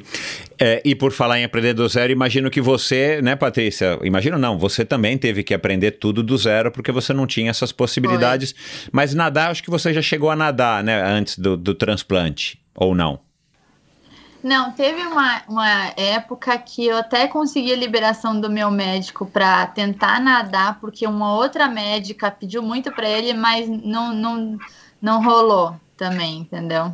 Eu uhum. lembro que assim, eu, eu dava uma nadada de peito e ficava em pé, tipo, na piscina, minutos e minutos e minutos, entendeu? Mas uhum. então, na verdade, eu não cheguei a, a aprender. E Foi como uma... é que você então escolheu o triatlon, né? A hora que o médico te liberou para correr, como é que você então da corrida você falou, cara, podia ficar na corrida. Você falou, ah, você é uma maratonista, né? Que é uma coisa que muita gente é e adora e é um esporte muito legal. Então, e a pessoa se intitula, né? Você é uma maratonista. Aí você vai viajar, vai correr em Porto Alegre, vai correr lá em, na maratona de Parecidos, Pareci. Não, Pareci novo. Não, Enfim. vou dar ideia. É, é, Não. Então, da onde que veio essa. essa... E, e aí, só um parênteses aqui antes, né? Mas assim, é, é, o que eu fico contente é que é, quando eu comecei a praticar triatlon, era um esporte muito pequeno, tinha uma quantidade até que razoável de pessoas praticando, assim, né? Poucas, mas mas não tinha mais ninguém. Então todo mundo que praticava triatlon você conhecia e se encontrava no triatlon de Santos, né? Que vocês sabem que existe há 30 e poucos anos, do Núbio. É, a gente ia para o Rio de Janeiro, a gente conhecia as pessoas, né? Mulheres, então, sei lá, devia ter 50 mulheres naquela época, enfim. É, mas o triatlon foi crescendo, crescendo, crescendo, crescendo, crescendo da maneira que cresceu, felizmente. E você vê, né? Hoje, assim, você tá lá em, em São Leopoldo ou em. é, em São Paulo, em Minas Gerais, não importa, vocês conhecem alguém que conhece alguém ou que tem alguma relação com o triatlon, cara. Isso é tão legal de, de, de ouvir e de conhecer e de saber que a gente hoje em dia já perdeu completamente a noção é, de quem são os triatletas do Brasil, né? Claro, cresceram numa, numa quantidade enorme. Isso é muito legal. E aí, então, e todas vocês, pelo que eu entendi, não ficaram perguntando triatlon, teatro, o que que é isso, né? Que era uma piada que a gente fazia antigamente, é que tipo, muita gente eu cheguei pra dizer que eu fazia triatlon, as pessoas achavam que eu era do teatro. Né? Porque é uma coisa que ninguém nem, não sabia que existia, né? Não tinha na televisão, não tinha em nenhum lugar, não tinha revista, não tinha internet, não tinha. Enfim, mas isso é muito legal. Mas é só um parênteses. Então, como é que você caiu no triatlon, Priscila ou Pra- Patrícia? Não, na verdade, assim, é, eu também não cheguei com essa ideia pronta. Quando eu saí do transplante, eu queria praticar esportes, eu queria fazer alguma coisa. A primeira coisa que eles me liberaram foi, não foi exatamente a corrida, porque eu, eu- depois do transplante eu fui liberada para fazer a reabilitação cardiopulmonar na uma espécie de academia do hospital. Então, é, até porque o coração ele tem uma questão é, específica, porque o meu coração ele foi denervado, né? Você tirar um coração, você precisa cortar tudo ao redor. Então, quando entra um novo coração, o ajuste fino que nós que é cardíaco eu não tenho. Então, assim, é, esses, esses nervos que dariam um sistema parasimpático para avisar o meu coração para desacelerar, ou para avisar para ele acelerar porque eu comecei a dar um tiro, eu não tenho esse, esse, esse ajuste. Então, o coração transplantado ele é um pouco diferente. Então, o meu basal, então, quanto o batimento normalmente para as pessoas é o quê? 60, 70, o meu basal é 100. Então, meu cuco novo bate mais rápido, entendeu? Então, quanto mais você promove uma reabilitação logo no pós-transplante, então com um mês de, de transplante eu já estava na academia do hospital. O esporte, no sentido assim do exercício físico, esse estímulo ajuda esse novo coração a se readaptar e a se adaptar ao novo sistema. Então, isso é muito positivo. Então, eu comecei nessa reabilitação, que era espécie de um pouco de musculação, um pouco de fisioterapia, um, po- pouco de caminhada, essa caminhada que foi evoluindo com alguns tiros. Aí, com um ano de transplante, eu fui liberada para correr. E comecei a correr. Com um ano e quatro meses, eu fiz a primeira corrida de rua, mas meu sonho era nadar. Que eu queria era nadar, que eu queria nadar, que eu queria ser liberada para natação, para poder aprender a nadar, né? E aí, eu fui liberada com um ano e meio. E aí eu já tava, o que a Priscila falou, já tava correndo, já tava nadando, faltava só a bike. E assim, pra que que eu vou fazer um esporte se eu posso fazer três? Eu sou a criança que quer brincar. Exato. Então, é, assim, a- nós três, a gente tá quase de olho no pentátulo das Olimpíadas de Inverno. Entendeu? A gente vai. nó- você não tá entendendo que as três aqui são sassaricadas. Então, eu, pra que que eu vou fazer um? Eu falei, já tava nadando, tava correndo, eu falei, só botar uma bike, tudo que eu queria era andar de bike também. Então, o meu caso veio também com essa vontade de poder experimentar mais coisas numa só. Ma- E sa- aí, saciar né? logo uma vontade de uma vez praticando um, uma moda, um esporte só, que na verdade são três modalidades combinadas. Exato. Então, dá pra brincar mais. Legal. É, eu, eu, eu, na minha pesquisa, eu vi que é, no, no World Transplanted Games também tem jogos de inverno, né? É, dá para vocês também escolherem modalidades aí é, de inverno, que abre um pouco o leque aí para vocês irem para os jogos aí do, do próximo ano. Quando é que vai ser? Onde é que vai ser ano que vem? Já tem é, sede? O- Priscila, avisa também Sim. qual que é a modalidade que a gente queria fazer, que eu não sei nem pronunciar o nome daquilo. A gente queria fazer bobsled. Ah, que Mas legal. porque não tem bobsled lá, entendeu? Que é? Aí a gente, a gente pensou em fazer o pentatlo, porque o pentatlo já, já dá para fazer, né? Então a gente já quer aprender a fazer, a fazer tiro e tudo mais. Aham. Mas ano que vem seria em Houston, no Texas, mas foi cancelada por causa da, da, da pandemia, Ah, né? já foi cancelado. Aham. Já foi cancelado. Então vai ser só em 2023, é, que talvez seja na Austrália, mas ainda não está certo ainda. Por que, que eles não jogam para o ano seguinte? Porque 2022 tem os Jogos de Inverno. Aí, Ah, como é, a gente é, eles alternam, é. É, a cada dois anos. Como a Aham. gente não quer esperar 2023, por isso que a gente está querendo ir para 2022 mesmo. Algum esporte de inverno para a gente fazer. E o, e o, e o bobsled é aquele que, né, os quatro ou as três, eu não sei exatamente a Um modalidade, carrinho. empurram Um um carrinho, deitam no carrinho, se acomodam ali e vão naquela pista, né, super sinuosa. Isso. Né? Isso é para deixar o marido da Paty com os cabelos de pé. É isso. Ele sofre. A gente já estava definindo quem ia na frente, quem ia no carrinho no meio, quem Ele é por último. A gente já estava pensando até no uniforme para gente É. usar. Tem, tem aquele filme famoso, já há muitos anos, Jamaica Abaixo de Zero, que é a história baseada em fatos verídicos de uma equipe jamaicana que treinou. Aí, claro, eles treinavam num carrinho de rolemã, numa pista X lá, e depois eles foram para os Jogos de Inverno e participaram de fato. Né? E, claro, chegaram em Aham. último lugar, mas foi muito celebrado. Mas, enfim, legal demais, meu. Parabéns aí pela, pela, por essa história de vocês e por terem escolhido o triatlon. O triatlon agradece, e isso pra gente que curte o triatlon, né? É, é muito legal porque dá mais visibilidade para o esporte, mostra também que o esporte tem essa condição de abraçar todo mundo, né? Alto, baixo, negro, branco, índio, amarelo, transplantado ou não, com braço, sem braço, que anda, que não anda, né?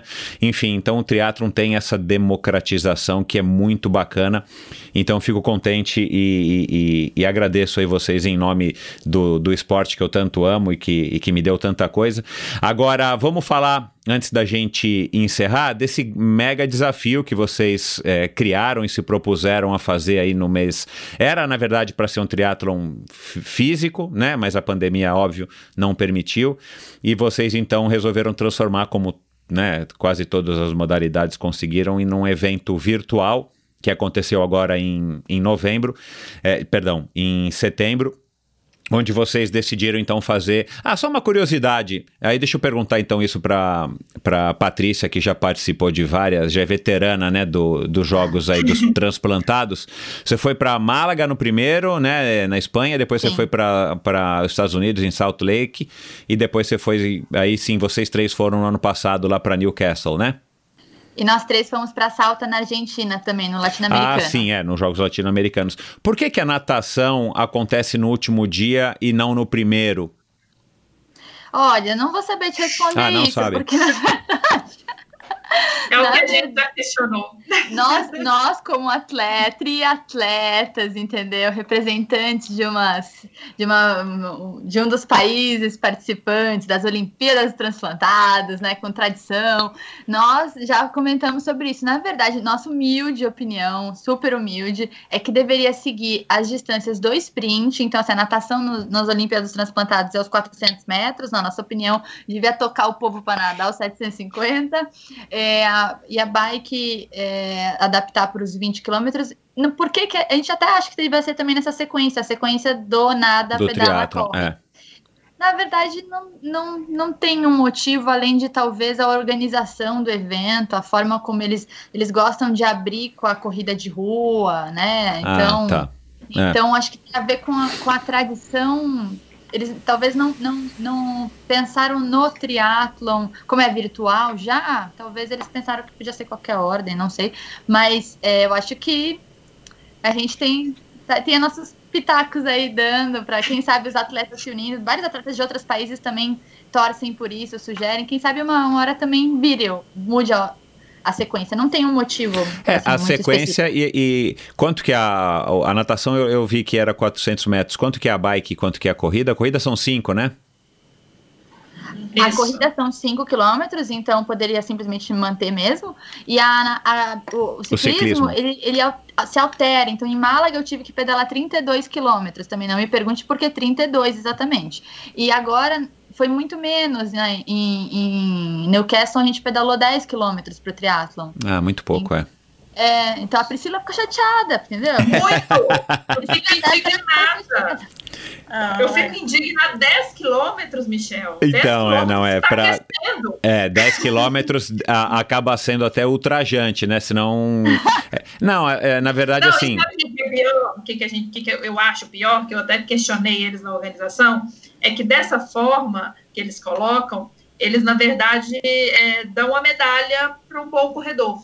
Aquela pessoa que faz a corrida Tem muito mais peso, top, claro. ela vai ter o peso, porque em 400 metros de natação você não vai tirar Não. minutos. Não, não. né? E 10 Em de ciclismo, quilômetros nada. De É, ciclismo também não. Então, se a bicicleta fosse mais, você até conseguiria equiparar um pouco, né? É. Mas desse jeito não. Mas assim, a gente, a gente não tem fé que a gente consiga ajustar algumas coisas futuramente. legal.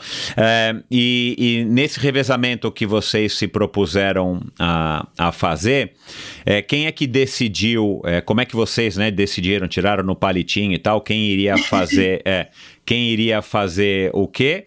Ou simplesmente já ficou muito claro para vocês que a Patrícia iria nadar, que a, que a Priscila iria é, pedalar e que a Débora iria correr?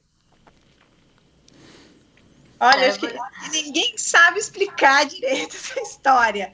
Mas, pelo que eu me lembro, foi, foi, uma, foi uma coisa meio. ah, na época, a, a Pri, eu acho que tava, tinha sofrido uma lesão na, na, na perna, né? Pri na virilha. E a Paty, uma boa nadadora. Eu tinha vontade, um sonho de correr uma meia maratona. Então, foi meio que. Ah, vamos fazer assim: eu corro, a Paty nada e a pedala. Eu, o que eu me lembro foi isso, né, Gurias? Eu não, eu não sei também, foi uma coisa que as pessoas perguntam e a gente também não, não tem certeza de como foi. Tem uma foi... série de perguntas, Michel, que se você fizer, a gente não vai saber te responder, porque as ideias vão surgindo com a gente ali, e a gente, às vezes, depois a pessoa fala, como que surgiu a ideia? Eu falo assim, não, não lembro quando surgiu a ideia, sei que surgiu. Mas foi Uhum. mais ou menos isso que a, parte, que, a, que a Débora falou. Eu lembro que eu tinha, na verdade, machucado né, a clavícula, né? Eu tinha caído de bike, tinha sofrido uma Ah. queda de bike um mês e meio antes do Mundial e quebrei a clavícula. E, e aí não podia correr e tal. É, depois de um tempo, quando eu pude voltar a correr, eu falei, eu não, te- não dá tempo de, de correr a ponto de eu me preparar para uma meia maratona, né? Teria tempo. E aí, por isso que a Débora falou, ah, não, então é meu sonho fazer uma meia maratona, eu fico com... com, com e a questão da clavícula, a natação também é meio complicada, né? A única coisa que não seria tão complicada para a clavícula é a bike, a menos que eu caísse de novo. Claro, é. Isola. Mas a parte, a parte é um peixe, entendeu? Então, Praticamente um peixe. assim, é praticamente É. um peixe. Legal. Enfim, aí foi no dia 27, né, é, que vocês resolveram, é, escolheram o dia para fazer isso, para fazer esse desafio, é, que foi um, um sucesso, e é exatamente, é o Dia Nacional da, da- do Incentivo à Doação de Órgãos, por- e, e seria o Ironman nesse mesmo dia, né, então é outra coincidência curiosa, né, né, é, ter caído num domingo, né, e, e- e vocês, então, é claro, escolheram é, o, o- o próprio dia para fazer esse desafio. Agora, é, me fala um pouco, Patrícia, de, de, de onde que surgiu essa ideia, é, qual que era o, o, é, né, o objetivo de vocês, porque vocês realizaram isso, mas o projeto continua, né, Quilômetros pela Doação, você também é fundadora do soudoador.org, né, É, eu queria que vocês passassem um pouco, é, começando pela Patrícia, dessa mensagem e do objetivo de vocês para ficar aqui aquele, aquele momento mesmo da gente estar orientando. Depois de ouvirem essas histórias tão legais, os ouvintes podem, é, de fato, entender um pouquinho melhor e, quem sabe, colocar um pouco a mão na consciência e tirarem os seus, o seu julgamento de, de, de juízo aí para poder é, optarem né, em serem doadores e tudo mais. É, fala um pouquinho, Patrícia. Sim, eu acho que assim, as nossas vidas foram tão transformadas, né, pelo gesto da doação, seja a doação de um sim de uma família, seja a doação em vida, né, que as meninas receberam, que a gente queria assim levar essa mensagem é, adiante para o máximo de pessoas possíveis e de uma forma inovadora, que é através do esporte, né? Porque o esporte é muito aliado à vida, à saúde, e a gente pensou nesse no, no revezamento 70.3, primeiro, porque são distâncias desafiadoras para nós transplantadas, então chama a atenção, que era o nosso objetivo. Segundo, a gente escolheu a modalidade do revezamento porque é, é muito simbólico para o gesto da doação. Então, no revezamento, você faz o seu trecho e você passa o bastão, o bastão adiante para que a próxima pessoa possa fazer o seu trecho. E a, a doação é exatamente isso, a vida é exatamente isso. A gente tem o nosso trecho para viver, todos nós temos. E um dia você pode passar esse bastão para que outra pessoa possa seguir adiante, né? E, e, essa simbologia de você permitir que o próximo siga adiante por causa do, do teu gesto, de você estender a mão, estender o bastão, é muito forte no revezamento. Então, assim, eu nadei, passei o bastão para Priscila, que pedalou, passou o bastão para Débora, e a Débora, de alguma forma, entrega esse bastão para toda a população brasileira, para que todo mundo possa se perguntar e avisar os seus familiares sobre seu desejo de ser um doador, porque muita gente tem essa dúvida no Brasil sobre como faz para ser um doador. Tem gente que pergunta, ah, tem que ter registrado em cartório, tem que assinar, tem que botar em RG. Então, assim, é, nada, não precisa de nada disso, nenhum documento. A única coisa que tem validade é avisar a sua família. E é tão simples, né? É um mandar um WhatsApp, a pessoa que ouviu o podcast agora, que está ouvindo a gente, acabou o podcast, manda lá no grupo da família, já, gente, eu queria só avisar, eu quero ser um doador, né? E eu acho que essa mensagem de como ser um doador, né, que basta avisar sua família, do poder de uma doação em vida que as meninas receberam de familiares, a Pri do irmão, a Dé da prima. É, e como a Débora disse, além disso, além da mensagem da doação, a mensagem para os transplantados, né? Exato. De como a gente pode ter uma vida plena, com qualidade de vida, cheia de bem-estar, e o esporte nos proporciona isso também, essa maior longevidade do órgão. Então a gente tá, tá levando essa mensagem aí de, de amor. Vou passar para o bastão para Priscila continuar. Ô Priscila, é, qual, qual é na, na, visão de vocês, né, e, e, na experiência de vocês, qual é o, o, o grande obstáculo né, assim, eu, eu tenho dificuldade de entender, eu, eu já disse para todo mundo que eu sou doador, não vejo problema nenhum nisso e tal. Uh, eu acho uma atitude super legal e, e né, eu, eu sei que eu já li alguma coisa sobre questões religiosas, eu não sei que tipo de religião, enfim, não sei se isso procede, mas assim, o que, que vocês sentem que é o, o grande obstáculo? E aí, já emendando nesse assunto, faz alguns anos que eu li em algum lugar. É, ou ouvi num noticiário que, iria, que havia um projeto de lei que a partir de um dia tal todo mundo no Brasil seria doador. A não ser que você não quisesse, e aí iria colocar alguma coisa no teu RG, não lembro como é que era, tinha alguma coisa assim, automaticamente todo mundo era doador, a não ser que você, né? É, e isso, claro, que não vingou, não sei o que, que, que fim que deu, não me recordo. É, qual que é o grande obstáculo, Priscila? Falta informação, Michel. Muitas vezes é falta de informação, falta de, de conscientização mesmo. É, as pessoas têm um. um é, primeiro, acontece muito também das pessoas não quererem falar sobre esse assunto em casa. Tem aquela questão do quebrar o tabu, né? A pessoa pensa que se falar, ah, se eu chegar para minha fa família e falar que eu sou doador de órgãos, eu estou falando de morte. Então, eu não quero falar esse assunto na minha família. É. Então, tem esse, tem esse tabu. E uma das mensagens que a gente tenta passar, que a gente está fazendo isso, eu acho que a gente está conseguindo, é justamente falar o contrário. Não, você não está falando de morte, você está falando de vida. É, você pode falar sobre isso de uma outra forma. Né? Você não precisa falar, não, quando eu aconteceu. Não, você pode contar, por exemplo, igual eu dei um exemplo há um tempo atrás, você pode falar, por exemplo, contar um exemplo das nossas histórias aqui, ou então falar, olha, eu escutei um episódio do podcast, são com três atletas transplantadas, e olha a vida que elas têm, e, e aí falar com a família que é doador, ou seja, tem mil maneiras de se falar, é, se tornar doador e falar com a sua família. É, então tem esse tabu, as pessoas não falam, e aí é, quando chega a hora do momento que a, que a família é questionada, a família não sabe, e aí acaba às vezes negando, né, por não saber se essa pessoa tem vontade, ou tinha vontade ou não de ser um doador, é, por, simplesmente por não conhecer. tem também por falta de informação, é questão da, da religião também que você falou aí, não tem nenhuma religião que vai contra a doação de órgãos, é, nem testemunho de Jeová é contra, entendeu? É, então, mas assim, muitas vezes a pessoa pratica uma religião e ele acha que aquela religião é contra. Então tem aí, além de tudo, tem essa falta de informação também. Então, assim, falta muita informação, falta muita conscientização. As pessoas é, têm uma, uma- uma- acham que, que ah, as pessoas vão pegar no hospital e aí eu posso sobreviver, o médico vai é, é, vai querer que eu morra para retirar meu. Não existe isso. Isso é, isso é aquelas, aquelas famosas fake news, aquelas, aquelas teorias das, da conspiração que inventam, entendeu? Então, assim, o sistema de transplante do Brasil é, é muito sério. É, todo o processo é muito sério. As pessoas que trabalham com isso são pessoas sérias, a equipe multidisciplinar. Então, assim, o que falta é realmente informação, é conscientização. E o que a gente tem feito quando a gente fez esse quilômetros pela doação no mês de setembro e que a gente vai fazer a prova em Floripa em abril, que a gente já está inscrito, é, é justamente para levar esse tipo de informação adiante, para conscientizar as pessoas.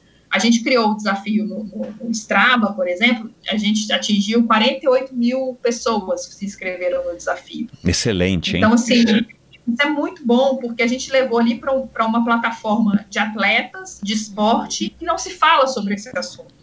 E, e aí le, levar um pouquinho dessa informação para um, um, um público que às vezes nem nunca pensou nessa hipótese é muito importante. Então, assim, o nosso trabalho tem sido muito em cima disso. Então, assim, a gente se diverte, como diz a parte, a gente brinca nos três esportes, ao mesmo tempo a gente ajuda a conscientizar as pessoas e estimular outros transplantados, que é o que acontece muitas vezes, eles não praticarem nenhum tipo de atividade física por receio, por medo, e estimular as pessoas a praticarem. Então, assim, a gente acaba atingindo vários níveis, né?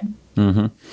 É, ô, ô, Patrícia, você que é a pioneira aí das três nessa, nessa história do triatlon e tal, é, e você teve já bastante exposição né, na, na, mídia, você já conseguiu, assim, diretamente, como a, como a Priscila te procurou, você também conseguiu já a, atrair outras pessoas que você, que te, que, né, que te procuraram, ou que não te procuraram, mas procuraram alguma outra pessoa porque te viram na televisão, você já sentiu isso palpavelmente mesmo, os efeitos da tua, dessa, dessa tua essa tua missão, né, que você pegou para si, para divulgar esse teu, esse teu estilo de vida agora? Sim, eu acho que assim, não só eu, mas depois dessa nossa participação em Málaga, nós somos em seis atletas para Málaga nas Olimpíadas em 2017. É. Foram pouquíssimos. Inclusive o Rodrigo Machado, que a gente brinca que é o Phelps brasileiro, que é o Eu vi diversas medalhas, né? É. Ele também foi para Málaga porque ele me viu na Fátima Bernardes. Então ele, um mês antes, ficou sabendo, se virou, bom, fez a mala e embarcou. Então fomos ele como o primeiro transplantado de medula, né? Então é, a participar. Fui eu transplantada de coração, Liege Galtério, que é corre com um pulmão só, ela voa, não corre, voa, foi participou, e os transplantados é, renais, o Haroldo Costa e o Edson Aracá, que são tenistas. E tô esquecendo de e Dinael Costa, que isso que é Dinael Wolf, que é, foi no triatlon comigo, ele é renal também. Então, assim, depois da exposição que essa, essa Olimpíada de Málaga é, recebeu, principalmente através da minha história e da, do Rodrigo, deu um boom de atletas que entraram porque foi bem nesse movimento. Eles viram na mídia, se inspiraram e hoje esses que viram se inspiraram inspiram outras pessoas e essa corrente do bem vai se formando. Então, são vários movimentos que vieram. Não só a gente vê o movimento de atletas aumentarem por causa disso, mas de doação também, né? Porque o transplantado, quando ele dá a cara, quando ele aparece, quando ele tem essa oportunidade de passar uma mensagem, ele é a melhor campanha em prol da doação de órgãos que pois existe, é, né? Pois o termo é. vida é um termo abstrato, salve vidas. Mas de repente você fala, nossa, olha como a vida da Débora mudou. Olha como a vida da Priscila, da Patrícia, do Rodrigo e de então, ganha uma magnitude, uma concretude o termo e, e o significado da doação de órgãos. Então, eu vejo sim, vejo uma mudança significativa e para mim o que mais vale é ver que quando eu estava numa fila de espera, 47% das famílias no Brasil negavam a doação. E hoje, depois de cinco anos, caiu 10%. Uau. Hoje, 37% das famílias negam. É muito, é muito ainda. Nós gurias Mas já houve um avanço mundo- bom, é. Sim, temos muito trabalho a fazer. Mas, poxa, 10% em 5 anos é, é algo a se comemorar. E a gente segue trabalhando. Uhum. E, e- e- igual essa iniciativa aí de vocês, do Sou Doador, agora especificamente essa história do Quilômetros pela Doação. Aliás, eu também vou colocar todos os links no post do episódio de hoje no endorfinabr.com para que as pessoas possam acessar e tudo mais. É, deve, de- eu imagino que devam existir em, em todos os cantos do país iniciativas em prol da conscientização também, né, Débora? Vocês têm é, conhecimento aí, vocês também fazem essa ponte com outros, é, com outras, com outros movimentos e tudo mais para que vocês se fortaleçam e consigam, em vez de cada uma, cada iniciativa trabalhar, né, dentro do seu mini universo, vocês conseguem se juntar para fazer umas, umas coisas maiores e eventualmente até é, enfim, rever essa questão que eu vi há muitos anos de, de, de repente, todo brasileiro é doador, a não ser que diga ao contrário, coisas no nesse sentido, para melhorar essa situação. E existe um benchmark lá fora, em qualquer outro país, que seja inspiração para vocês? Trava um pouquinho, eu não ouvi a tua última pergunta. E E existe, existe? existe algum país lá fora, é, algum país no exterior que tenha uma, uma política com relação à doação de órgãos que seja inspiração para que a gente pudesse aqui, quem sabe, seguir o mesmo caminho? Sim.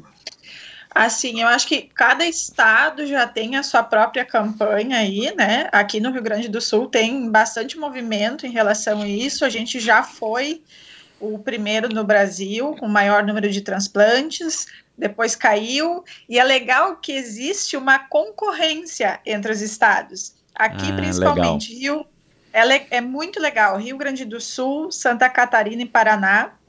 Ah, ano foi ano passado, eu acho, que teve um congresso aqui, que daí os três estados se uniram, e é, e é, é legal essa disputa, né? Claro, é uma excelente. concorrência super positiva. E aí tu vê que cada estado está fazendo o seu trabalho é, querendo ganhar do, do estado vizinho, sabe?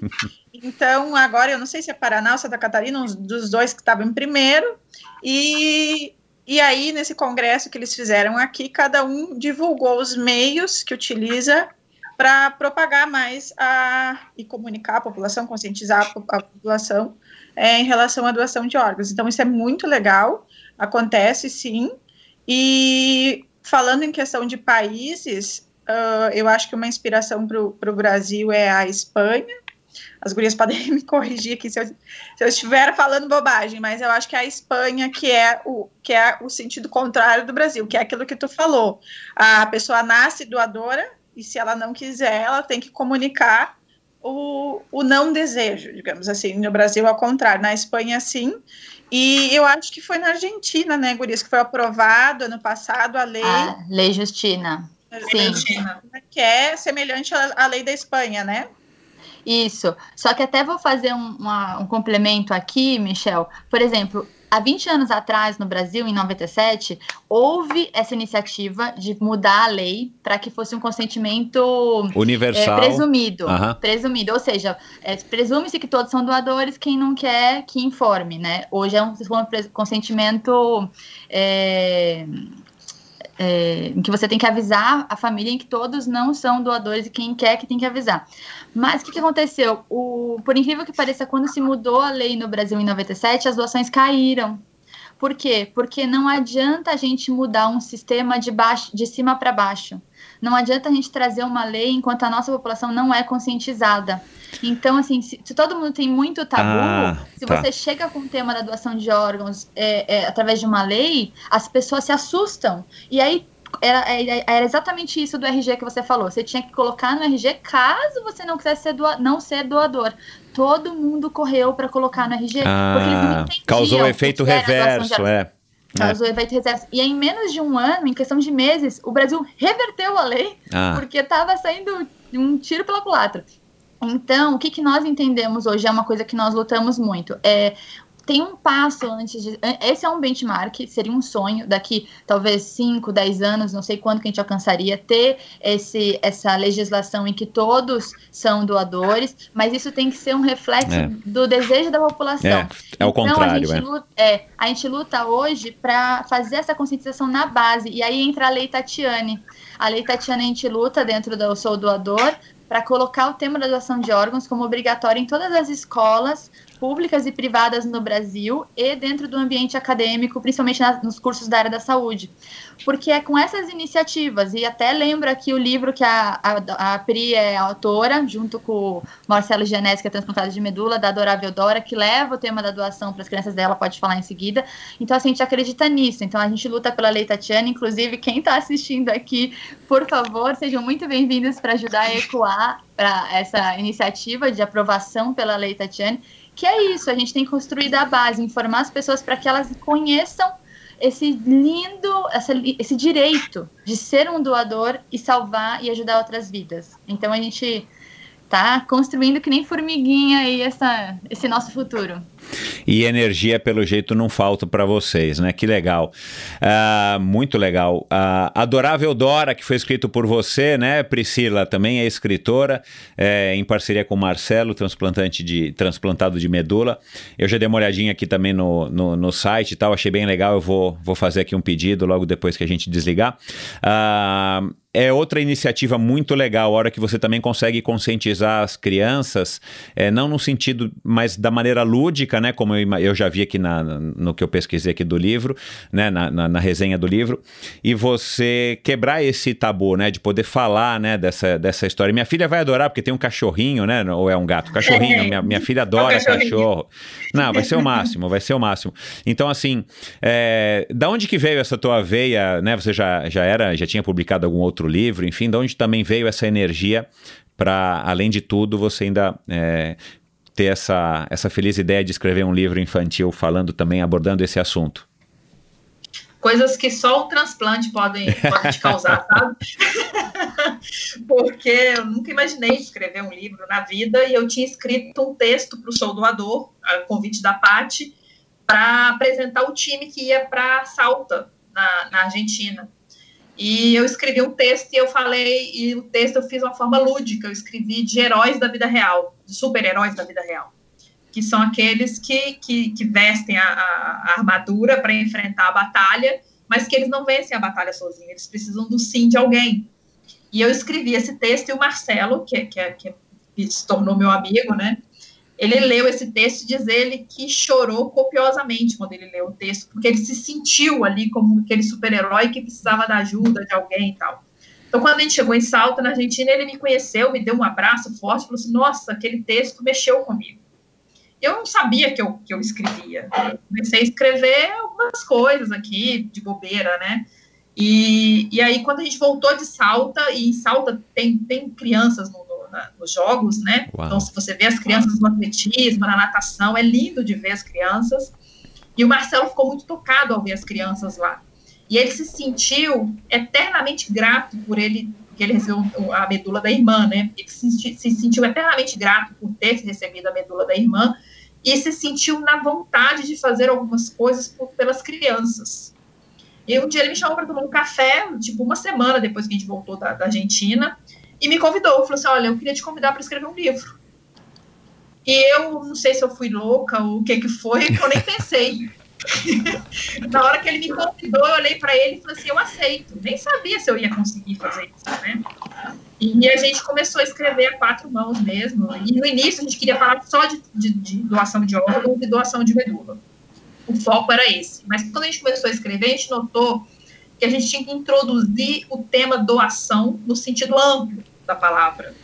Não adianta eu falar de doação de órgãos ou doação de medula se a criança não, não, não, não aceita doar um brinquedo que ela É, não ela não tem esse é. conceito, né? Meu, se ela lê um livro e não aceita doar o livro, se ela não aceita fazer, se ela não, se ela não compartilha o tempo dela, se ela não olha para o amiguinho, pro amiguinho enxergador do amiguinho e queira ajudar o amiguinho em alguma coisa. Então a gente percebeu que não adiantava falar de doação de órgãos. A gente podia incluir a doação de órgãos de forma lúdica, como a gente incluiu, inclusive com a história da Paty, mas a gente podia incluir outras coisas. É, é, doação de brinquedo, doação de, de tempo, doação de, de amor, né? Olhar para o outro e introduzir esse assunto para a criança, ela já crescer de uma forma que esse tema não é um tema tabu para ela. E aí ela crescendo de uma forma que, que doar não é um tabu para ela, falar de doação de órgãos no futuro para ela vai ser uma coisa simples, usual, né? Então aí foi aí que a gente surgiu essa, essa todo esse projeto da, da adorável Dora, inclusive Dora vem da palavra doadora, né? Que a gente tirou a palavrinha ah, do nome Dora. E, e a Dora, por incrível que pareça, ela não é transplantada, ela não, ela não vive o universo do transplante, o que a gente fez propositalmente também para mostrar que você não que estar inserido nesse assunto para falar sobre o assunto, né? E aí nasceu a Dourado Dora, que foi em setembro do ano passado, no mês de setembro verde, né, que a gente fez questão de lançar. E ela continua aí ativa ainda, fazer alguns outros novos projetos com ela futuramente. E ela é muito querida pelas crianças. Não, legal. É, eu acho que isso também é uma. Eu, eu ia falar isso, né? Mas você já disse. Esse livro tem que ter outros capítulos, né? Porque aí você também vai construindo uma narrativa, é, enfim, para também, enfim, impregnar, né, a família, as famílias, Sim. os lares com essa, com essa mensagem. Agora, Débora, é, para a gente encerrar. Como que a pessoa pode, quem estiver aqui ouvindo, como é que a pessoa pode ajudar? O que, que vocês orientam? Assim, qual é a mensagem que vocês é, é, passam mais, mais palpável, né? É, além de toda essa mensagem autoastral, além de tudo isso que vocês já contaram aqui. Mas assim, o que, que a pessoa, terminando de ouvir essa nossa conversa, ela pode fazer para, de fato, estar tá colaborando com essa causa tão nobre de vocês? E de tantos outros, né?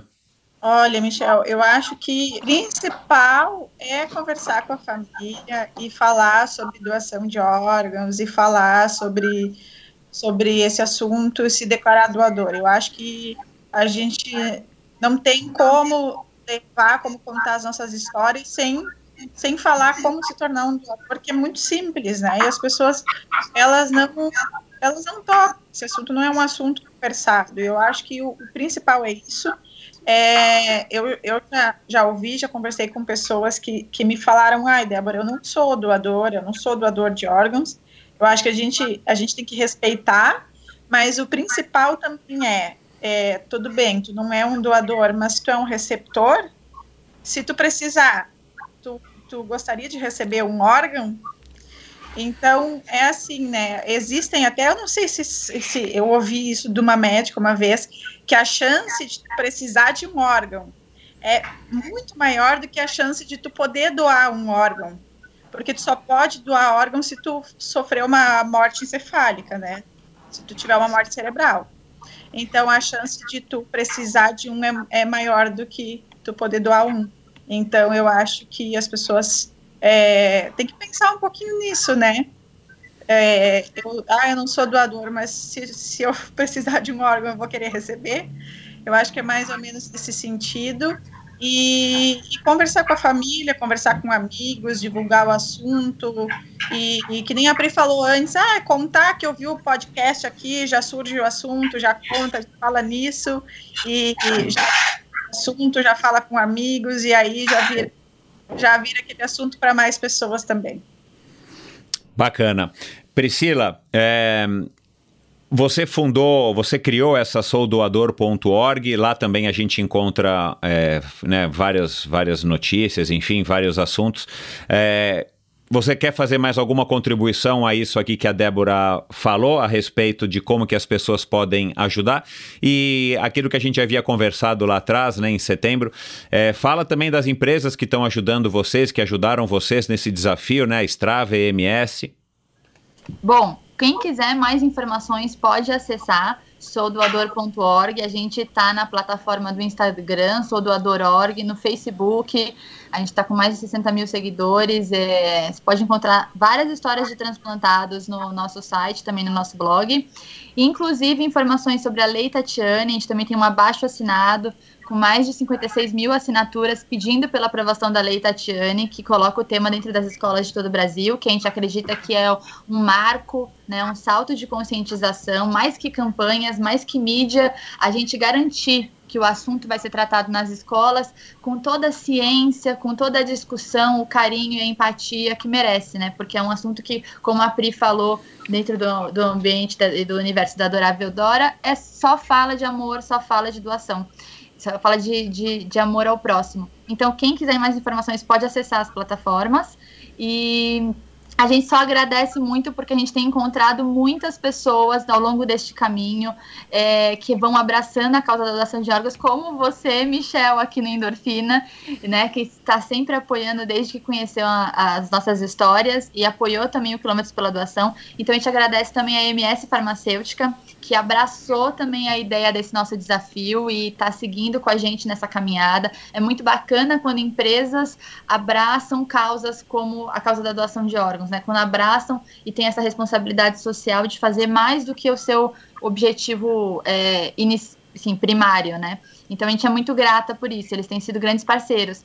E o Strava também, sem palavras, quando conheceu o desafio, abraçou super a iniciativa e nos ajudou, nos proporcionou esse desafio, o desafio doando vidas dentro da plataforma deles, e como a Priscila comentou, atingiu mais de 48 mil pessoas numa plataforma esportiva. Então, que essas empresas, assim, sejam as primeiras de muitas outras que ouvindo esse podcast e essa, e essa, essa entrevista, essas nossas histórias, possam se inspirar para vir enfim, engrossar essa turma do bem e que a gente possa mudar esses números no Brasil, porque mais do que tudo são mais de 40 mil pessoas na fila da espera, que são outras Patrícias, Déboras e Priscilas que merecem essa segunda chance de viver e a gente pode ajudar a proporcionar, né? Como a Débora falou sobre empatia, é, salvar essas, é mais que uma pessoa na fila de espera, é uma família salvar o filho de alguém, o pai de alguém, o irmão de alguém que poderia ser alguém da nossa família, alguém que a gente ama. Então, que as pessoas possam passar essa mensagem da doação e do amor adiante. Legal. Deixa, Michel, deixa eu só adicionar uma, pessoa, uma empresa que a Paty não citou aí. Que Pode é, falar. Que super é, apoiou a gente, o pessoal do Iron Man. Ah, Verdade. o Galvão.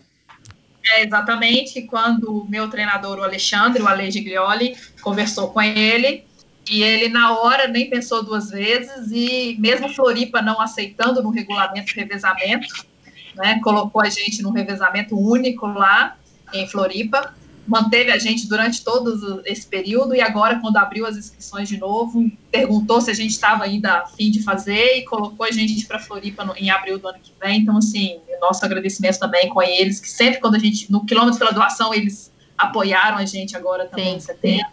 Então, tiveram junto com a gente.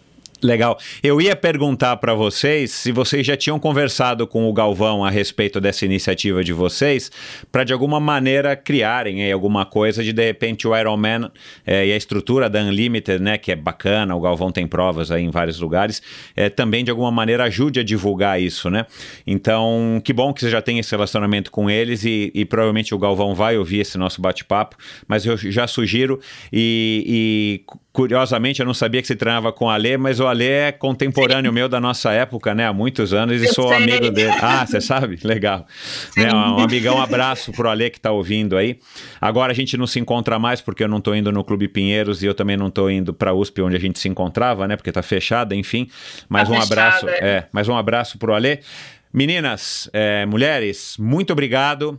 É, foi um bate-papo muito legal. Para mim foi um prazer e, e- e eu disse logo no começo para você, é, eu quero usar esse canal aqui também para propagar o bem, não é só para propagar histórias, histórias de esporte. Eu quero inspirar as pessoas e tomara que hoje nesse episódio eu não tenha inspirado somente as pessoas a poderem é, enxergar no esporte é, maneiras de estarem dando, né, contornando as, as dificuldades, os obstáculos da vida. Que isso eu sempre acreditei. O esporte sempre teve essa missão para mim, mas que também através do esporte a gente possa conhecer pessoas como vocês, que além de serem super mulheres e, e- e triatletas, vocês ainda têm essa causa nobre por trás, que, que nobrifica ainda mais é, o trabalho de vocês, o esporte de vocês e o, o triatlon como um todo. Então, muito obrigado, Débora. Muito obrigado, Priscila.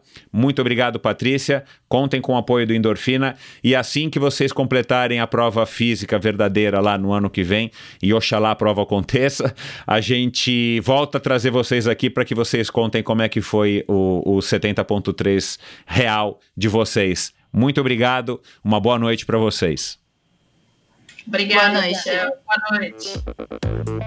Bom, pessoal, é isso. Espero que vocês tenham curtido. Vamos colocar a mão na consciência, vamos trocar é, ideias e opiniões aí com seus familiares, com seus entes queridos, é, com seus maridos e com as suas esposas a respeito disso. É um tema muito legal e essa última mensagem aqui da Débora foi uma mensagem bem, bem categórica, né? Uma mensagem que acho que ficou bem clara para todo mundo.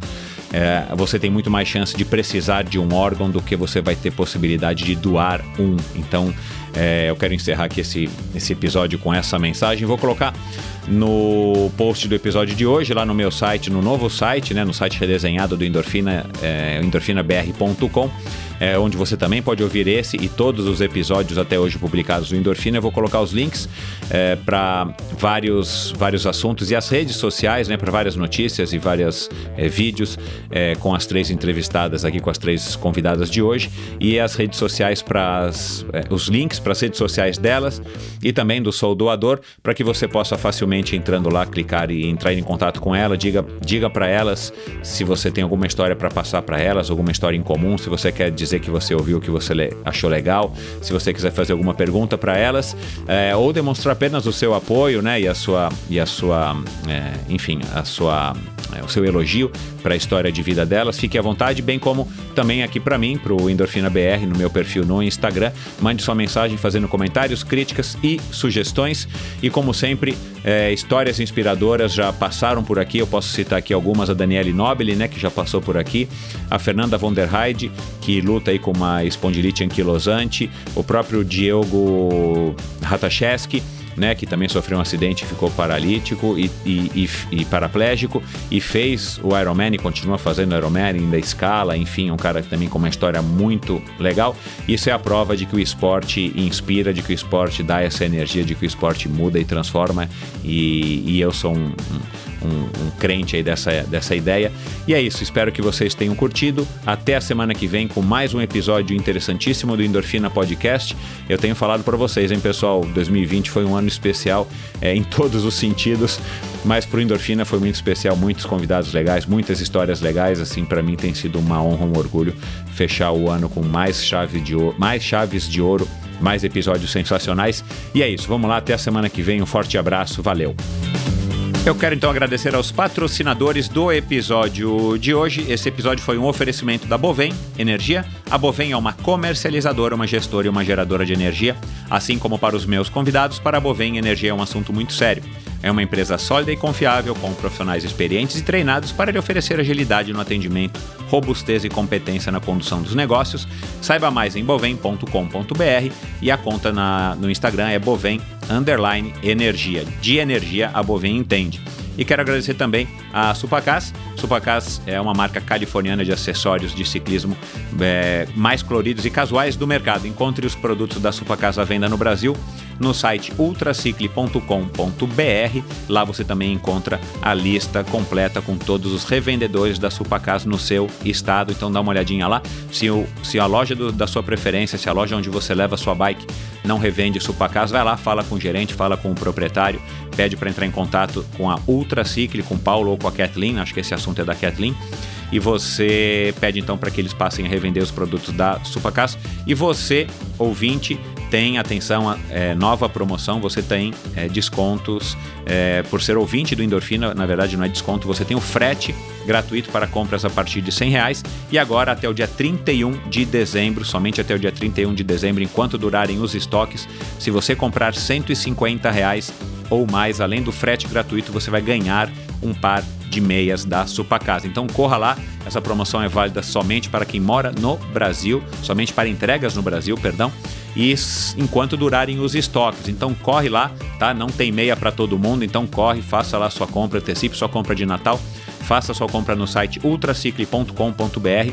Não se esqueça de digitar a palavra endorfina no final, antes de, de, finalizar sua compra, tem lá um campinho ali, cupom de desconto, que você vai receber é, uma meia gratuita e você vai receber o frete gratuito aí na sua casa, desde que você more no Brasil. Então vá lá, aproveite essa promoção. E esse e todos os episódios do Endorfina Podcast são editados pela produtora Pulsante. Valeu! Obrigado por ouvir esse episódio do Endorfina. Acesse o endorfinabr.com Vá no post do episódio de hoje para conhecer um pouco mais sobre o meu convidado e alguns assuntos abordados em nossa conversa. Lá você ainda encontra todos os episódios do Endorfina. Siga o Endorfina BR no Instagram e confira imagens inéditas e inusitadas dos meus convidados. Participe enviando comentários e sugestões. Se você curtiu, colabore assinando Endorfina no seu agregador de podcasts preferido e compartilhando com seus amigos.